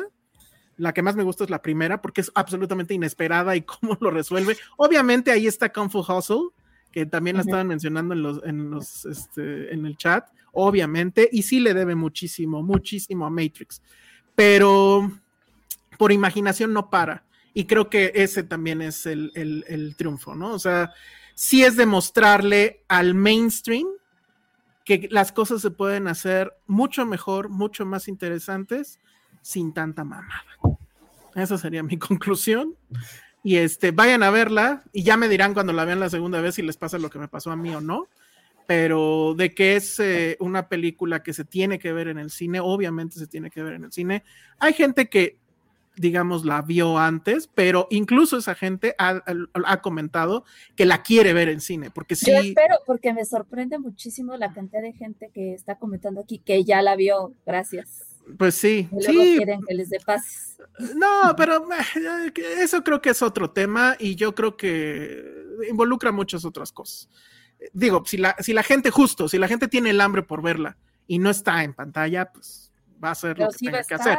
Pero, pero, mucha de esa gente, o sea, casi te puedo asegurar, Alejandra, del- que el 80% de la gente que la vio, todos comentan eso. La quiero ver en el cine. Ojalá. Porque sí ojalá, quieren esa, experiencia. Entonces, este, yo espero que le, que, el- que, el- que le vaya muy bien. Como dijo Ericito, dice que la destruí, no la destruí, pero que eso indicaría que va a triunfar. Entonces, Ale debe de estar contenta. No, pero por esa no maldición. No aplica. A lo mejor aquí sí aplica, te no gustó, sé. Acuérdate que me dijiste. No, sí me Eso gustó. sí. Y te digo, la, la, la, la primera vez que la vi, me gustó mucho. Y te digo, esos primeros 30 minutos son en serio fabulosos. Yo estaba muy prendido.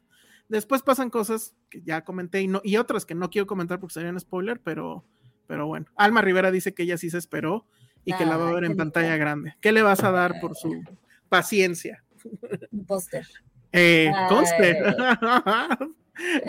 No, sí está, sí, está, sí está muy padre, la verdad. Sí es un, sí es un triunfo a la imaginación. Eh, vi, vi varios, varios este, comentarios así como de yo sí lloré, no sé qué. O sea, como que también esto es un gran mérito, este, tener como esta locura pacheca y al mismo tiempo sí ser emotiva o lograr ser emotiva al final o que realmente sí tenga como esta carga emocional. También es- eso está muy, muy, muy difícil de hacer y por ejemplo es algo que sí le falla mucho a los blockbusters, este, de nuevo, o sea, estamos hablando mucho de Marvel, etcétera, eso les falla un montón, por ejemplo, ¿no? En toda esta trama que ellos también quieren como contar y no sé qué, y bueno, Doctor Strange, etcétera, como que eso es- también es un mérito muy cañón, yo siento, de esta película, como que ten- además tenga como carga emocional, que a muchas con las que muchas personas sí conectaron, creo que eso está difícil de hacer con Sí, toda la sí locura que cuentan además.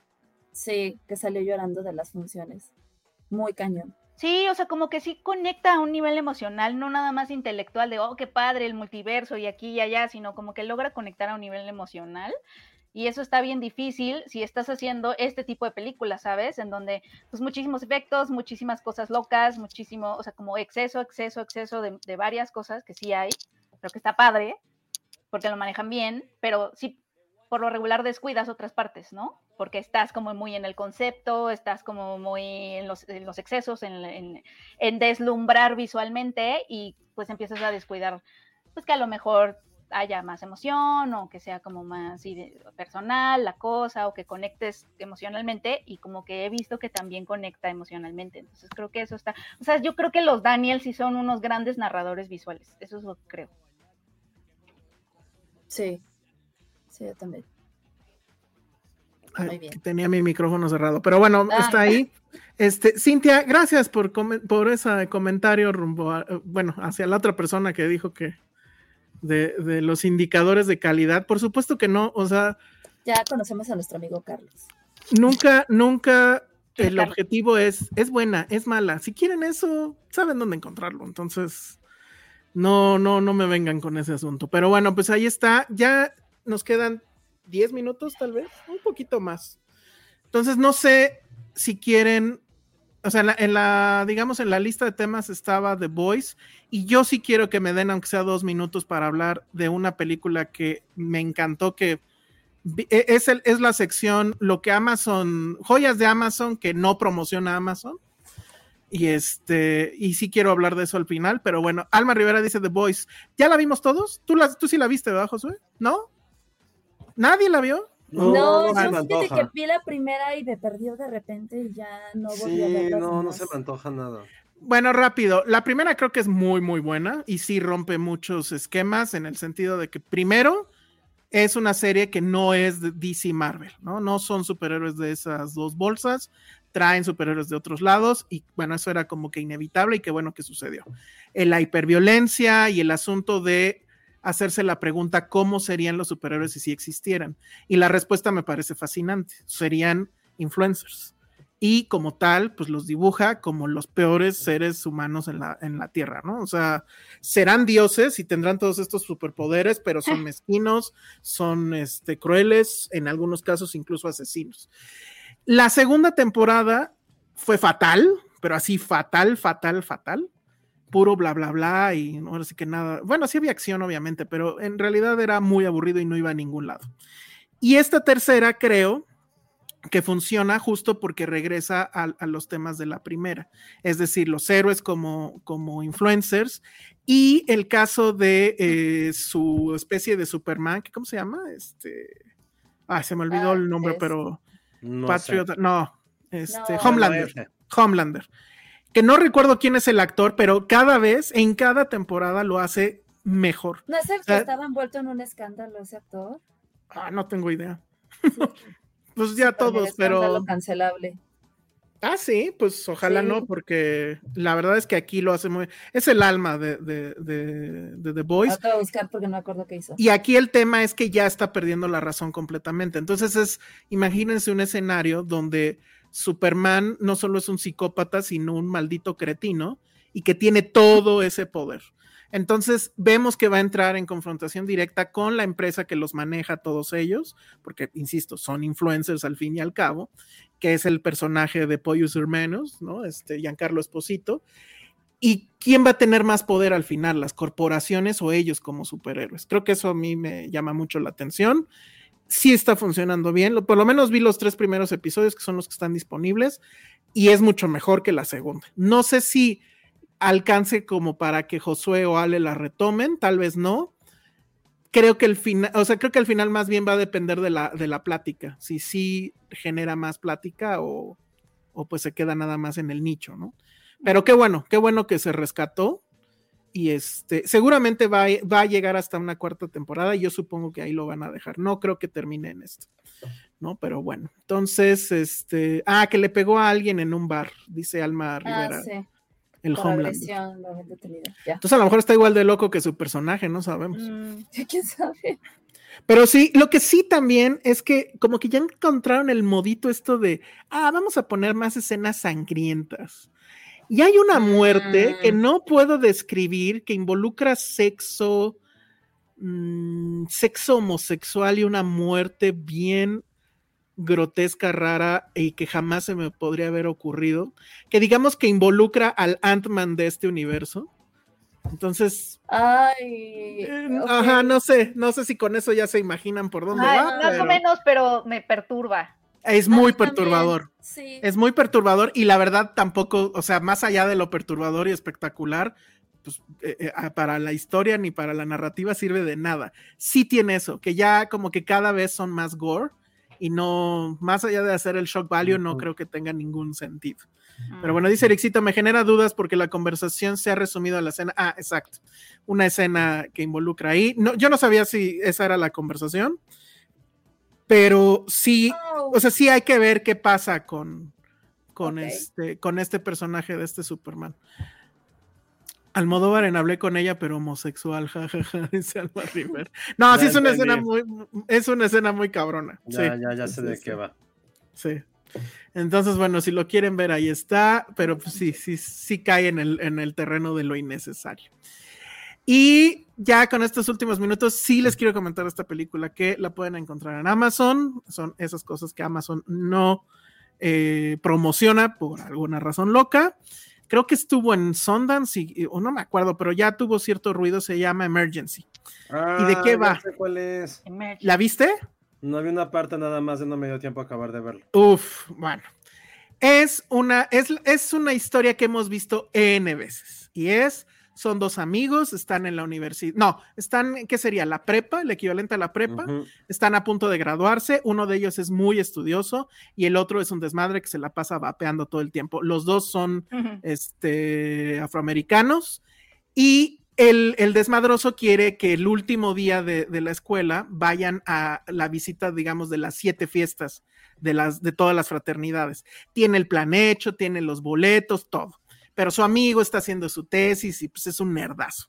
Total que en esas están, cuando llegan a su casa, que pues obviamente ya saben, es el dorm de, eh, donde duermen también con otros este, personajes. En este caso es un mexicano que se llama Carlos. Llegan ahí y encuentran a una chica blanca, rubia, tirada en el piso, borrachísima.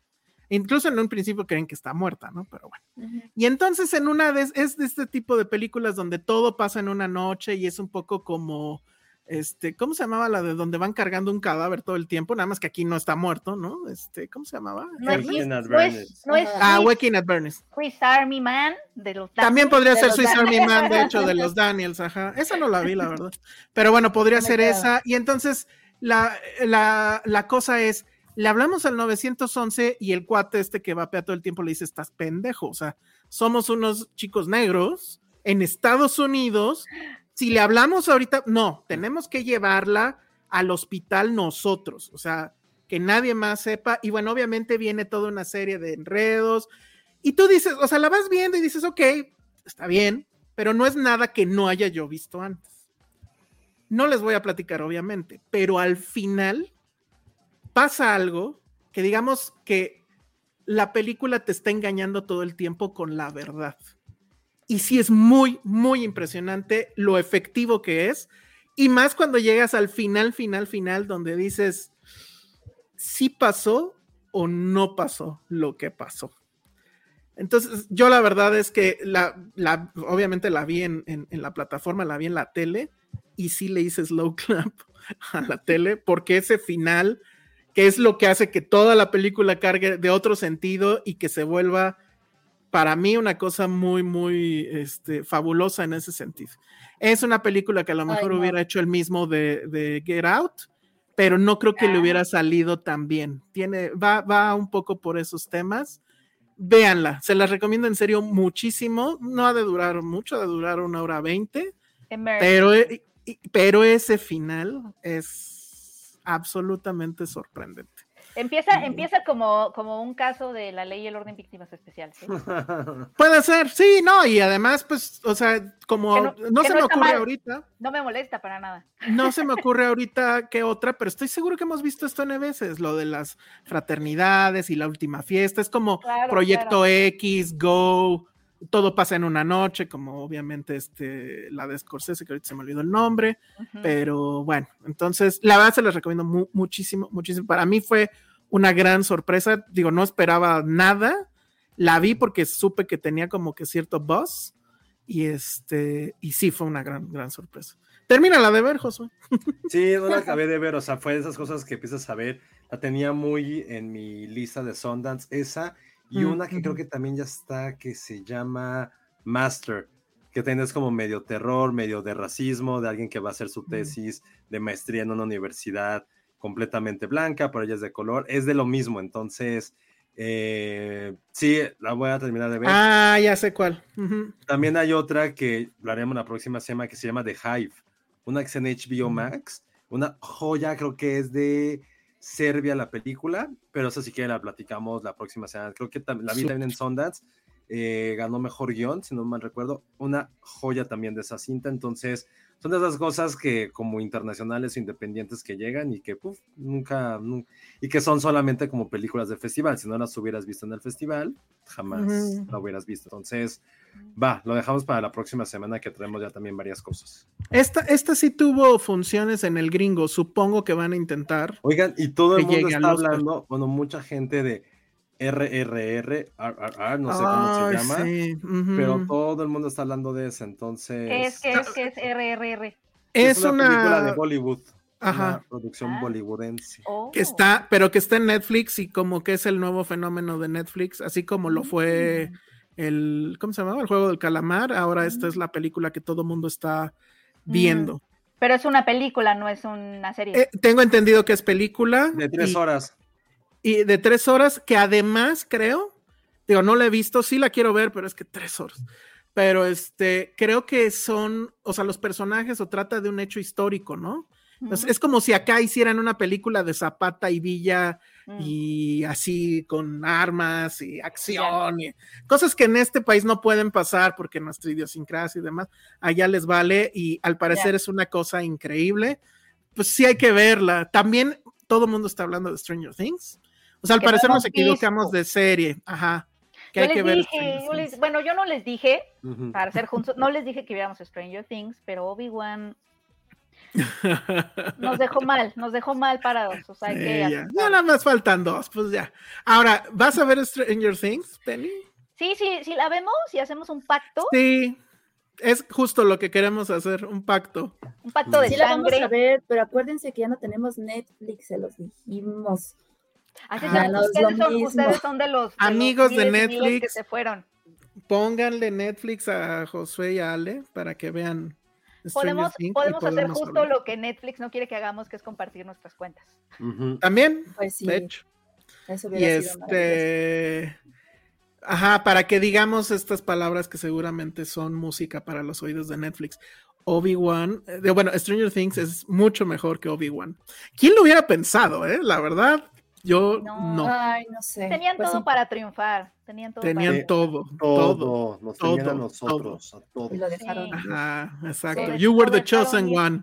You Exacto. were the chosen. para Totalmente. Es como, es como si tuvieras un examen, pero ya, ya te dieron el examen, a la maestra le caes bien, o sea, sabes, tienes como, como además, no sé, tu, mejor amigo es el ñoño y te va a dejar copiar, es como, lo tenías todo para sacar 10. Y Y no. Y, y- y siento que Stranger Things en ese mismo examen se, se contrató un maestro particular y le No metió todos los nadie, recursos, No le dijo a nadie. Pagó su propedéutico. pagó su propedéutico, compró, compró la tablet más cabrona para estudiar según y le funcionó. Está muy Y cabrón. Obi-Wan Puso llegó al examen muy confiado. Exacto. Sí, exacto. ¿Sabes como es el- quién es Penny? resumen. Como, ¿Cómo ¿Te qué? acuerdas de esta, este equipo que era como de acróbatas que llegó a Florislava? Y pensábamos que iba a ganar porque eran acróbatas y fueron los primeros en perder por Fueron confiados. los peores, los peores, y tú decías, no manches, llegaron así porque eran de estos trapecistas, o sea, se podían colgar de las cosas y ya dijiste, y que de hecho los otros equipos dijeron, no, pues ya valió.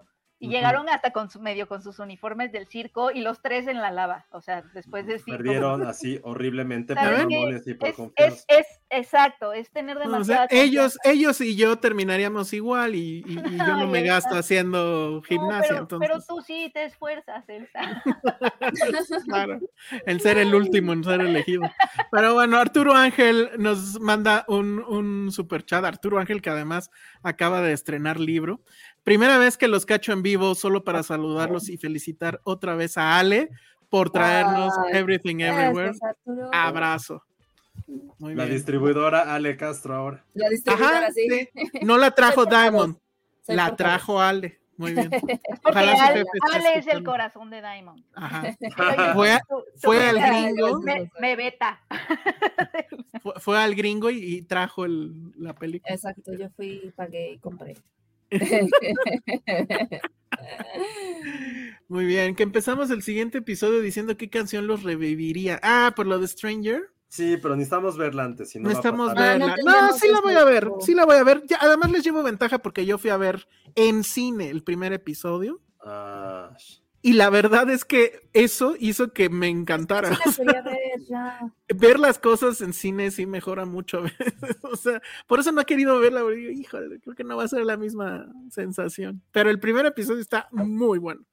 El gran problema es que la duración, muchos duran una hora veinte, una hora y ¿Por media. qué, Ay, es que No no, sé sé. esto. O Están, sea, nos es- están súper luchando por dominar todo nuestro día. tu tiempo. Sí, Yo siento así que es. están, están, es, o como que no quieren, o sea, es como de si vas a ver estas series porque no estás viendo otras. Eso es lo que quieren, o sea, como Ah, puede ser. exclusividad, como. Ay, ¿con como qué cara hablamos nosotros si duramos dos horas?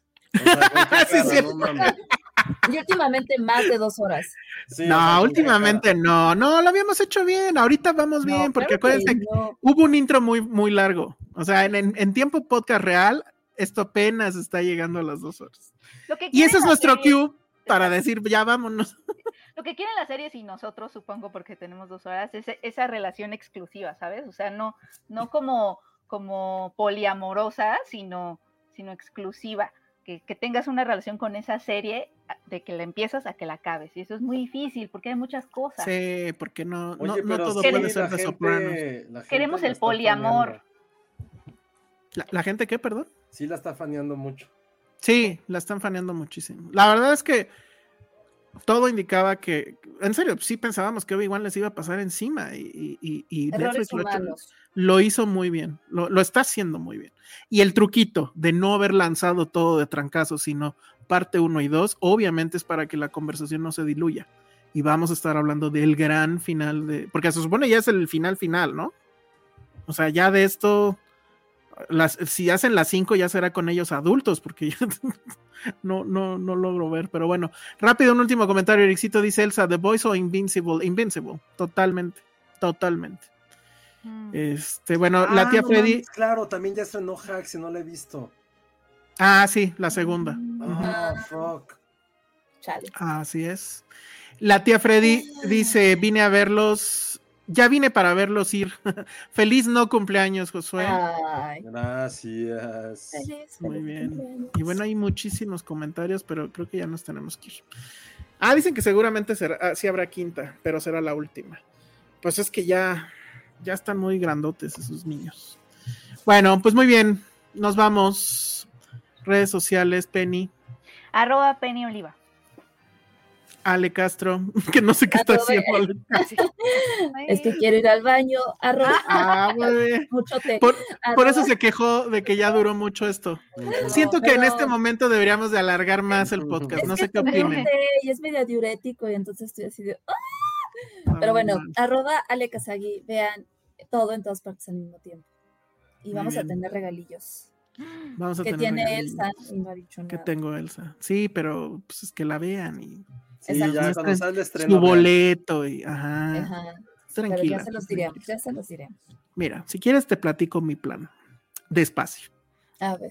para que me escuches. No, ya, no como- Josué, redes sociales. Arroba Josué Corro, gracias por sus felicitaciones. Eh, bravo. Muy bien, yo soy el Salón Rojo y este vayan a ver Everything Everywhere All at Once. Ahora sí lo dije bien. Por fin. Muy bien, vaya. Pues es que pinche título enorme. Bueno, nos vamos. Muchas gracias. Adiós. Adiós. Bye. Y adiós, Penny.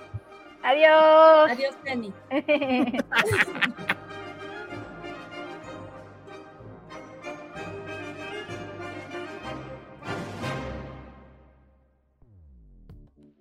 Escucha. Escuchas.